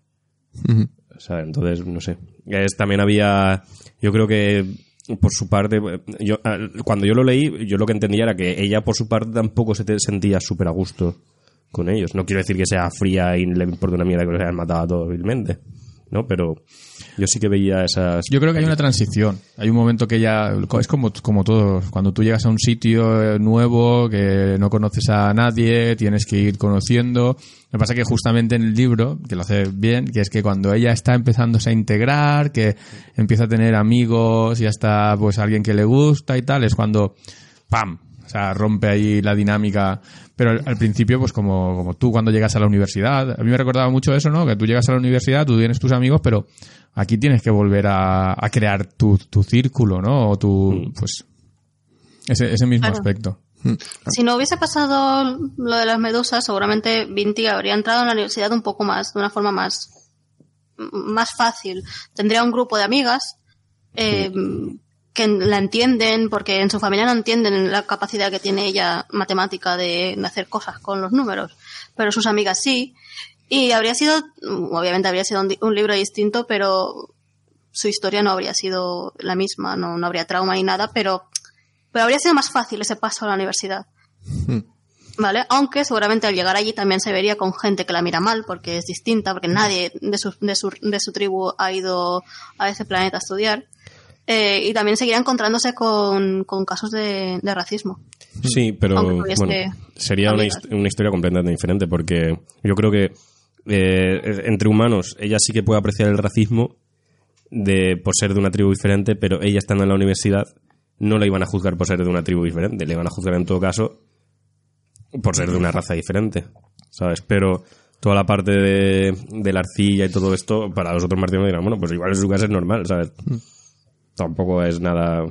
Hay una escena del segundo en el que Vinti pasa Sí, por un- unos marcianos y los deja un poco sucios y, la miran mal. O sea, plan, es que, ¿qué haces tú así? Y en la nave nada más subir el profesor le dice, mm, pero no te lo puedes menos. quitar. sí. No te lo puedes quitar, que ya no estás entre los tuyos y, y- y es un no. Es que entonces para mí es como si fuera desnuda.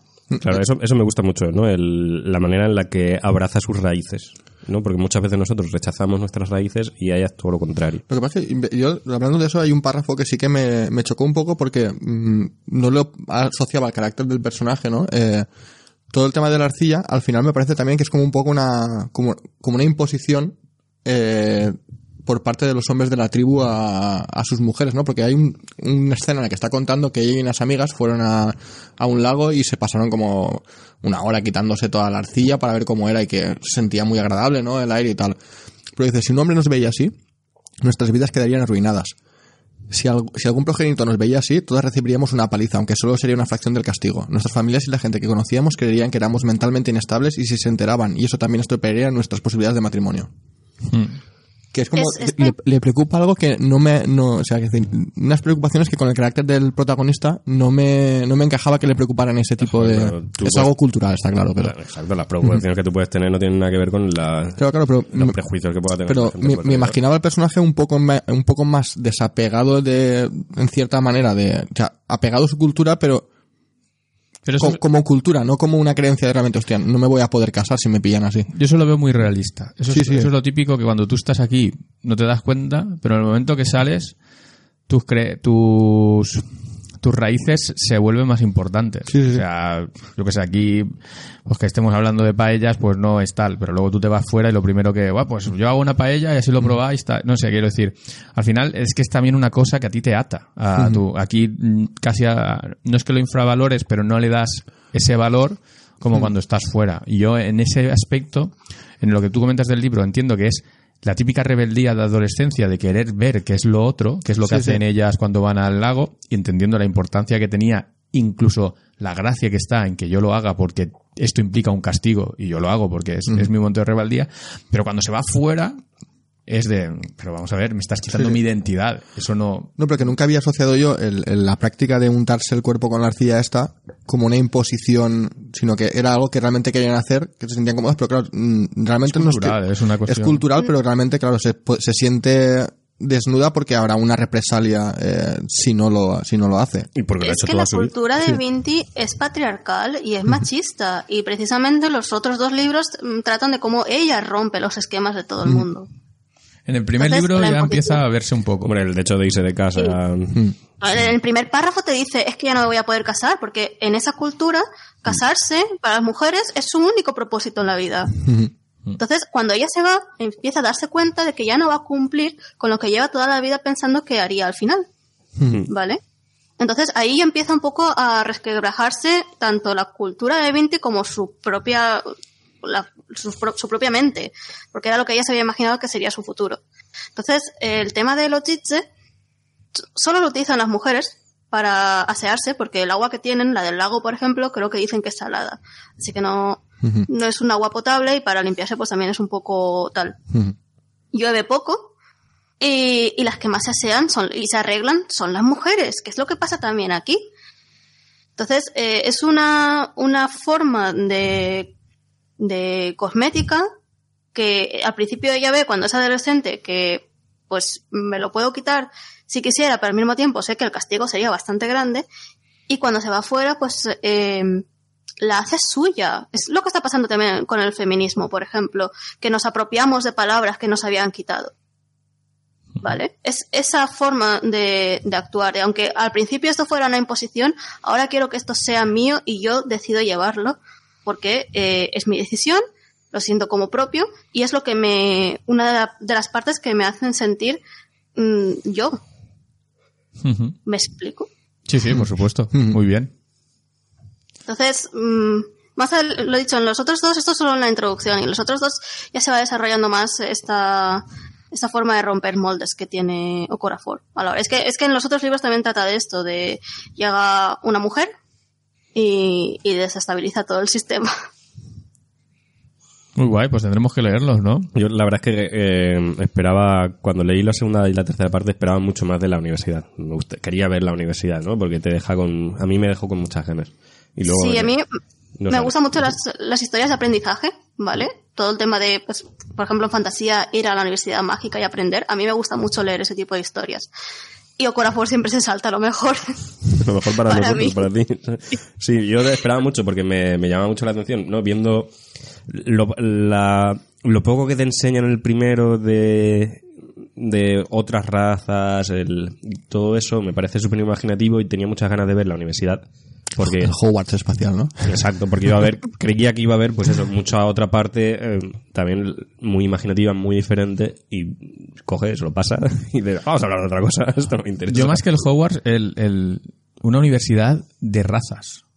Me parecía un... De un- especies más que de razas. ¿eh? Sí, de especie, de un concepto de decir, ostras, como que al final es muy parecido a lo que pasa en la aquí, ¿no? Porque al final cuando tú vas a la universidad viene gente de la capital, viene gente de pueblos, viene gente de pueblos de más lejos, más tal, y entonces al final eh, se me hace un mezcladillo, ¿no? Que es lo más interesante, yo creo, de la universidad. ¿Está diciendo que los de pueblo somos una raza aparte? Sí. Yo soy de pueblo y, y yo me considero una raza par- y con orgullo. Y me he ido a un pueblo aún más lejos del que yo vivía, ¿eh? Y, por- y me parece un honor hacer eso. Sí, ¿eh? sí, sí, sí. Eh, pero quiero decir que al final es esa mezcla de culturas. Y eso, pues me parecía una cosa, pues imagínate, ¿no? A nivel intergaláctico. Hostia, me parecía una cosa que decía, madre mía, cuando estudio, cuando ve las cosas que se pueden crear a, nivel de esto, ¿no? Y me quedé con, bueno, me quedé con ese high. Por eso cuando se acabó el libro dije, Joder. Se acaba de llegar. Si acaba hay, de llegar. hay pinceladas. Sí. En el resto de los libros hay pinceladas, se enseñan Sí, cosas. porque cuando empieza el segundo hay un, eso, un par de pinceladas, pero enseguida se va. O sea, tampoco esperes mucho por esa parte. Y ta- también me parece muy interesante que, claro, lo que decíamos, eh, si ella hubiera, la nave no la hubieran asaltado y hubiera llegado con sus amiguitos de la transición y, y- y luego ella estaría por allí, es muy diferente ahora que ella va con el enemigo. Porque ella va por la, que eso sí que sale en el, en el final del libro, ¿no? Que ella va paseando y es ella, que es medio, y luego que va al lado de, de una, en, una persona, bueno, un ente que han- se ha considerado enemigo hasta hace Dos minutos. Nada. dos minutos, dos o sea, el capítulo, no, no es ni el capítulo de antes, es ese mismo capítulo.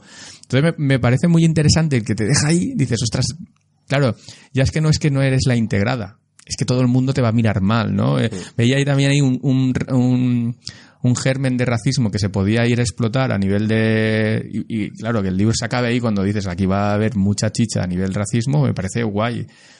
Ah, no lo tengo.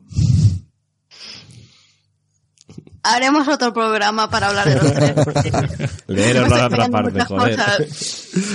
Pues eso, cuando, cuando eh, publiquéis la tercera parte, traeremos la segunda y la tercera. Y acabaremos de discutir un montón de cosas que hemos dicho hoy. Venga, a ver si es verdad. parece correcto. Empezar leyendo la segunda. que ya está. Bueno, pues, pues agradecer a Carla que, que se haya pasado por leyendo ciencia ficción. Espero que se, que se lo haya pasado bien. Mucho. Debo decir que no esperaba hacer todo el programa de Bindi sin hablar de la parte de las matemáticas y todo eso, la ramificación. De ramificar. me parece muy Eh, guay, me, me parece muy guay. No, te, voy, te a decir una cosa. Yo soy malo en matemáticas, pero yo sí también ramifico. O sea, que decir, nunca llegaba a una ecuación difícil. O sea, A más B... Ya, ya, ya.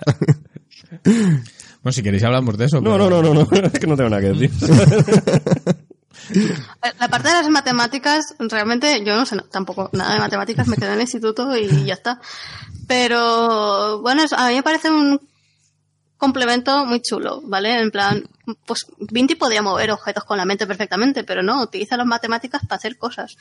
Y, y también es una cosa, de, a medida que vayas leyendo, pues vas descubriendo... Sí, bueno, en, en el 1 la verdad es que su poder matemático no, no se desarrolla mucho, más allá de cuando se agobia se pone a, a hacer ecuaciones. hacer ecuaciones en la cabeza y ya está. Supongo que en el 2 y en el 3 habrá más, más chicha Nada más esto. empezar el segundo, nada más empezar el segundo ya ves más cosas. Está O sea, en la primera página ya. Está doblando cucharas ya con, con Fibonacci. No, pero es una. Pues. No me parece la parte central de una novela de ciencia ficción, ¿vale? Pero, por eso, es una cosa un poco mágica, pero que utiliza una cosa científica. Entonces va fluctuando un poco por esa parte. Pero luego sí, vas descubriendo más cosillas, lo que hace su madre, por ejemplo, Hmm. que también tiene cierta capacidad matemática y No, yo sé, ahí lo que comentábamos de que eh, se comentan muchas cosas, pero se desa- eh, eh, por el tamaño del, del libro sobre todo, se desarrollan poco. Eh, y entonces dices, lo nombras, o sea, nombras muchas cosas, pero lo desarrollas tan poco que me parece que se ha quedado todo abierto y, y sin cerrar y, y, claro, me imagino que la segunda y la tercera parte es lo que le dará un poco más de, de sustancia, que seguramente leer el, el uno únicamente carece de sentido, ¿no? Sin leer el 2 y el 3. Sí, pero al mismo tiempo Corafor es de la escuela de eh, muestra y no expliques. Y si no te has enterado la primera vez que lo, que lo ha dicho, pues allá tú, apáñatelas. Y también te deja mucho, o sea, te dice una cosa y te deja a ti que te lo imagines, ¿vale? Hay autores que te- mm, están escribiendo 800 páginas para contártelo todo de pe a pa, pero Corafor no es así. Y te puede gustar más y te puede gustar menos, obviamente. Pero en este caso, como son eso, eh, tres libros, pues obviamente está todo más completo si te lees los tres. En el caso de Quien teme la muerte, que es ya gordito, te lees ese y ya el mundo en sí queda comprendido en esas páginas. Hmm. Bueno, an- antes de que te vayas, ¿cómo has dicho que se llama el libro que tiene escrito que es de antes de Bindi? Lagoon. Lagoon. Vale, es que eh, al principio no sabía de qué iba a ir y luego mientras hemos estado hablando he dicho, ya lo- creo que ya sé de qué va. Pero Vale, no lo tengo decir- ahí, no ya te lo enseño. No, no, no te preocupes, no te preocupes. No voy a decir nada porque sería un poco spoiler decir de qué va. A ver, así, eh, un poco a, ra- a grandes rasgos. Si no me equivoco, en la línea y el mundo de Vinti están Lagoon, que es el- nuestro presente, los cómics de La Guardia, que son Mm, 100 años después de Lagoon, y Vinti, que son ya cientos de años después de sí. eso. Vale, vale, vale, vale. No, porque es, es que no sabía de cómo podía enlazar con el pasado, pero luego, ver, estamos hablando, sí que he visto de qué, de qué va. No digo más. Leer. Ahora me estoy pensando yo las cosas. Bueno, pues lo dicho, eh, agradecer que, que hayas pasado por aquí y e invitada está siempre que tú quieras a participar en el programa. Muchas gracias. Bueno, pues hasta la próxima. Adiós. Vale. Adiós. Vale, pues vamos con vuestros comentarios. Eh, en el último programa de Mecanoscrito del Segundo Origen, Asimov, que hasta ahora yo creía que era andaluz, y resulta que eh, No. nos contesta, Que, vale ser andaluz, ¿eh? a lo mejor es andaluz, que sabe catalán o valenciano, no sé. Ei, moltes gràcies. Us el vaig demanar jo. Aquest fa un parell d'anys. Puede ser, puede ser. Es posible. Eh, quines ganes d'escoltar-ho. Eh, visca el mecanoscrit. Traducción, muchas gracias. Lo- este os lo pedí yo. Hace ya un par, un par- tal vez un par, un par de años, ¿no? Ja, ja, ja. Qué, qué ganas de escucharlo. Viva el mecanoscrito. Que no todo el mundo hablaba ca- catalán, ¿sabes? Sí, sí, lo sé, lo iba a decir ahora. Ah, vale, vale. Te he visto muy... Pues eso, que tarde, pero hemos llegado.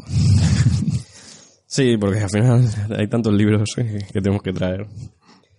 Venga, pues en el de Hijos de los Hombres, eh, un tal anónimo nos dijo, yo vivo en Madrid y me gusta mucho vuestro programa. Si grabáis uno aquí, intentaría pasarme a escucharos. Bueno, para esto ya podemos avanzar más cositas, ¿no? Pues esto justamente eh, ya tenemos fecha para cuando vamos a grabar en Madrid. Será el 1, sábado 1 de junio, eh, que el otro día me, me dieron una mala noticia. Así. Sí, que justamente creo que la final de Ah, la, la final de la Champions. de la Champions, pues bueno, pues ya sabéis, tenéis dos planes alternativos. Ir a ver la final de la Champions o, o ir a venir a ver eh, a leyendo ciencia ficción eh, en vivo y en directo. No sabemos aún la hora ni el sitio, a lo mejor no coincidimos con lo de la Champions, es antes o no, no sé. Pero lo que sí que está claro es que será el 1 de junio. Nosotros el viernes ya iremos a Madrid y el domingo tenemos que volvernos pronto. Entonces, durante el día 1, a lo mejor es sábado por la mañana, sábado por la tarde, Está por ver. está por ver, y el sitio, y os informaremos. Aunque ya tenemos sitios mirados, ¿no? Bueno, Mm. nuestro oyente Oscar Calvo nos está ayudando mucho. Nuestro representante en Madrid nos lo está currando todo. Muchas gracias, Oscar. Y ya avanzaremos lugar cuando lo tengamos cerrado. Y que no se preocupen los de la Champions, que no les vamos a quitar mucho público, que vamos a, Y si lo quitamos tampoco. vamos a hacer todo lo posible para no quitarles mucho público. Claro, es que es- entiendo que se acojonan. Están acojonados. Están diciendo que no graben a la misma hora, que, no te- que nos quedamos sin entradas, que el negocio no funciona, estos putos de leyendo ciencia ficción. Mira qué ocurre. Eh, en Podbean eh, nos deja un comentario sobre el podcast de Octavia Butler, eh, el usuario SANB316. Nos dice, ¿se pueden escuchar los programas de, los demás, de las demás temporadas? Solo se ven los últimos 20 en el Feedburner. Eh, bueno, eso lo he puesto yo. Eh, él, nos- él desde Podbean, que yo no sabía ni que estábamos ahí, porque entiendo que es un agregador de, de podcast, Tiene pinta que sí. Mm. eh, solo ve lo último que le da el, El feed, de, el feed de- podcast. El feed de Evox solo devuelve los últimos 20 podcasts. Exacto. Entonces, si quieres ver los demás, escuchar los demás, hay que ir a Evox. En Evox están todos. Exacto, nosotros donde realmente lo subimos es a iVoox. Y luego desde iVoox se distribuyen a iTunes, a, a, bueno, aquí a Podbean y a otros enlaces, porque yo he encontrado el programa ya en muchas, en muchas plataformas que no sé ni, ni, ni qué son. Pero, pero si quieres ver los más antiguos, eh, en iVoox están todos. En Twitter, mm, Bejizain nos dice, no son muy buenas novelas de No, Apoc... no, no. cuidado. No sabes leer, Tony. Ah, vale, perdón. La- las gafas, abuelo. Sí. No soy muy de novelas posapocalípticas, pero esta tiene cosas muy interesantes teniendo en cuenta la época en la que fue escrita. Además, últimamente no tengo mucha costumbre de leer en, en euskera, pero disfruté mucho de esta traducción que encontré en una librería. Esto nos lo manda por Twitter con una foto de mecanoscrito del segundo origen en, vasco, eh, que la verdad que parece un anime, ¿eh? Parece un... La portada está chula. La portada parece... Es la- bueno, un, estilo muy de la época, ¿eh? porque este libro será de los 90 fácilmente, la edición esa quiero decir, ¿eh? o de los 80 incluso. Siendo el libro del 74 o algo así. ¿Cómo- Es una- es una David, edición ¿cómo, cómo es el título? A ver. Eh, Mi euskera está un poco oxidado, más que nada porque nunca lo he practicado, ni lo he estudiado, ni lo he aprendido. Pero así, a voz de pronto, yo diría que pone Bigarren Jatorrico Maquinizcribua. Yo creo que lo has dicho muy bien, sí. Máquina escribua me suena bastante mecanoscrito. Joder, sí, se parece. El traductor de Google, más que- Bueno, el, el hilo continuaba, por cierto, eh, en el que alguien le contestaba diciéndole, eh, bueno, ya nos queda, pero lo traducimos con el traductor de Twitter, eh, que a esa persona le sonaba haber leído ese libro en, en el colegio o en el instituto. Y bueno, se respondía también que, que es posible porque uno de nosotros dijo que lo había leído en el, en el instituto. Creo que ese fuiste tú, Tony. Sí, yo en el instituto no lo leí, o en el colegio no lo leí, pero me- recuerdo que a mi hermana sí que se lo mandaron. No, yo creo que leí Trayecto Final, que es un- otro libro de, De cuentos cortos. De ciencia ficción de Manuel de Pedrolo. Que lo tengo a medias. Pero creo que ahí es, conocí a Manuel de Pedrolo y luego leí el otro libro. Vale, y nuestra próxima retro será el 26 de abril, viernes, a las 7 de la tarde, en el Clandestí, en Benimaclet, Valencia. Y los libros, los próximos libros que vamos a leer es el mes que viene El nombre del mundo es bosque, de Úrsula K. Y La ciudad y la ciudad de China Mayville, que es el que grabaremos en directo eh, en Madrid el 1 de junio. Correcto. Al que estáis todos invitados. No sabemos aún la hora, ¿Y el lugar?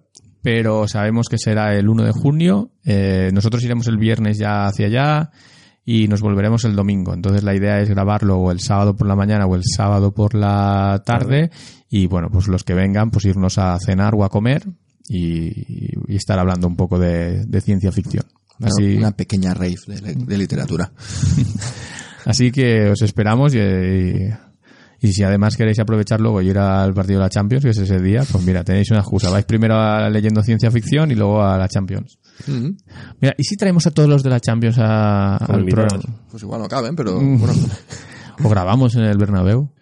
Bueno, pues eh, nada más. Eh, nos vemos el mes que viene con el mundo... El, el nombre del mundo. Que El siempre mundo, lo digo de- mal. el mundo del nombre es... El nombre del mundo es Bosque, Exacto. de Úrsula K. Le Guin.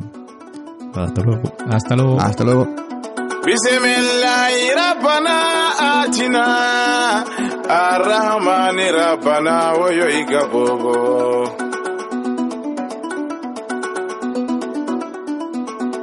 La canción que nos acompaña en este programa es Ana, del artista con licencias Creative Commons, Zep Hun.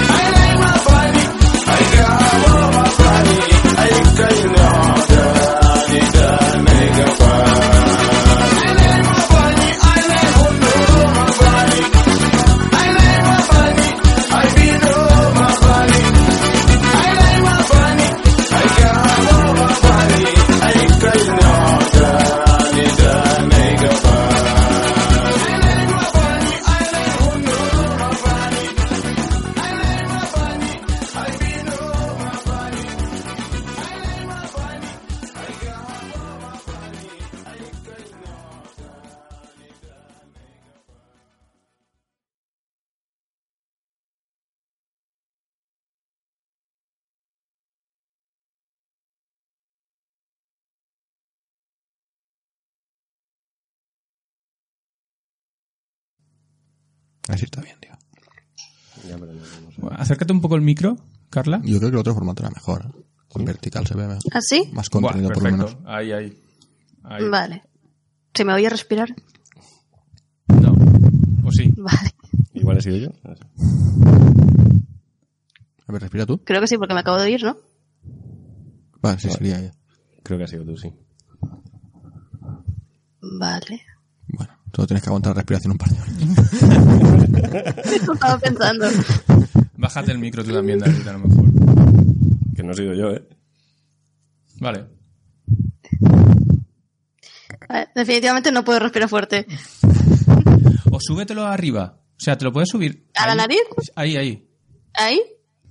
Mm, vale. ¿Ves? Ahora mismo se te oye ver y no se, y puedes respirar todo lo que tú quieras. Puedes sobrevivir todo lo que quieras. Vale. Y se, te- se te escucha mejor y todo. Sí, sí, que no, no te preocupes. Ha- Hazle creer que no es una cámara oculta. Vale. Vale.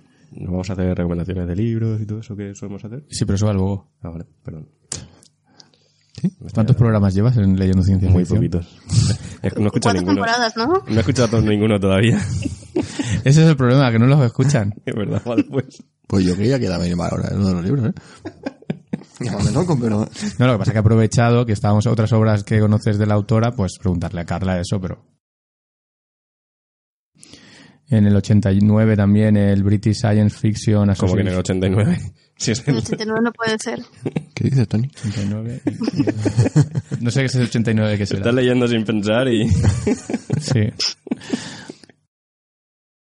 Que no mires a Mangel, que cada vez que miras a Mangel... estoy mirando a ti. El sonido se Tío, va. pero que- ¿Estás así? ¿Te está mirando, tío? No, no, pero es que es, está, está mirando- y entonces tal, y por eso tal, y no, no lo oyes en la- los cascos, tío, que el sonido se pierde. No mires a Mangel, Mangel no existe. Venga, lo siento, Ángel.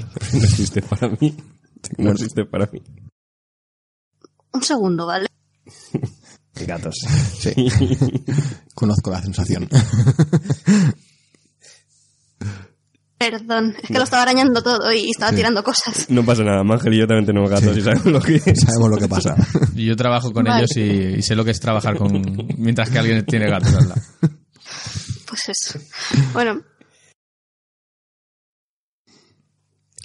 Me voy a mear, que esta cerveza me ha dado muchas ganas. Yo, yo estaba igual.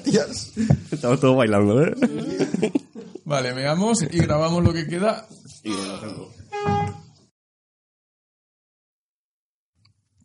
Off topic a todo esto, eh, no, no se me ha ocurrido nunca, pero igual jugando con la URL del, del feed se le puede poner un número de elementos por página mayor a 20.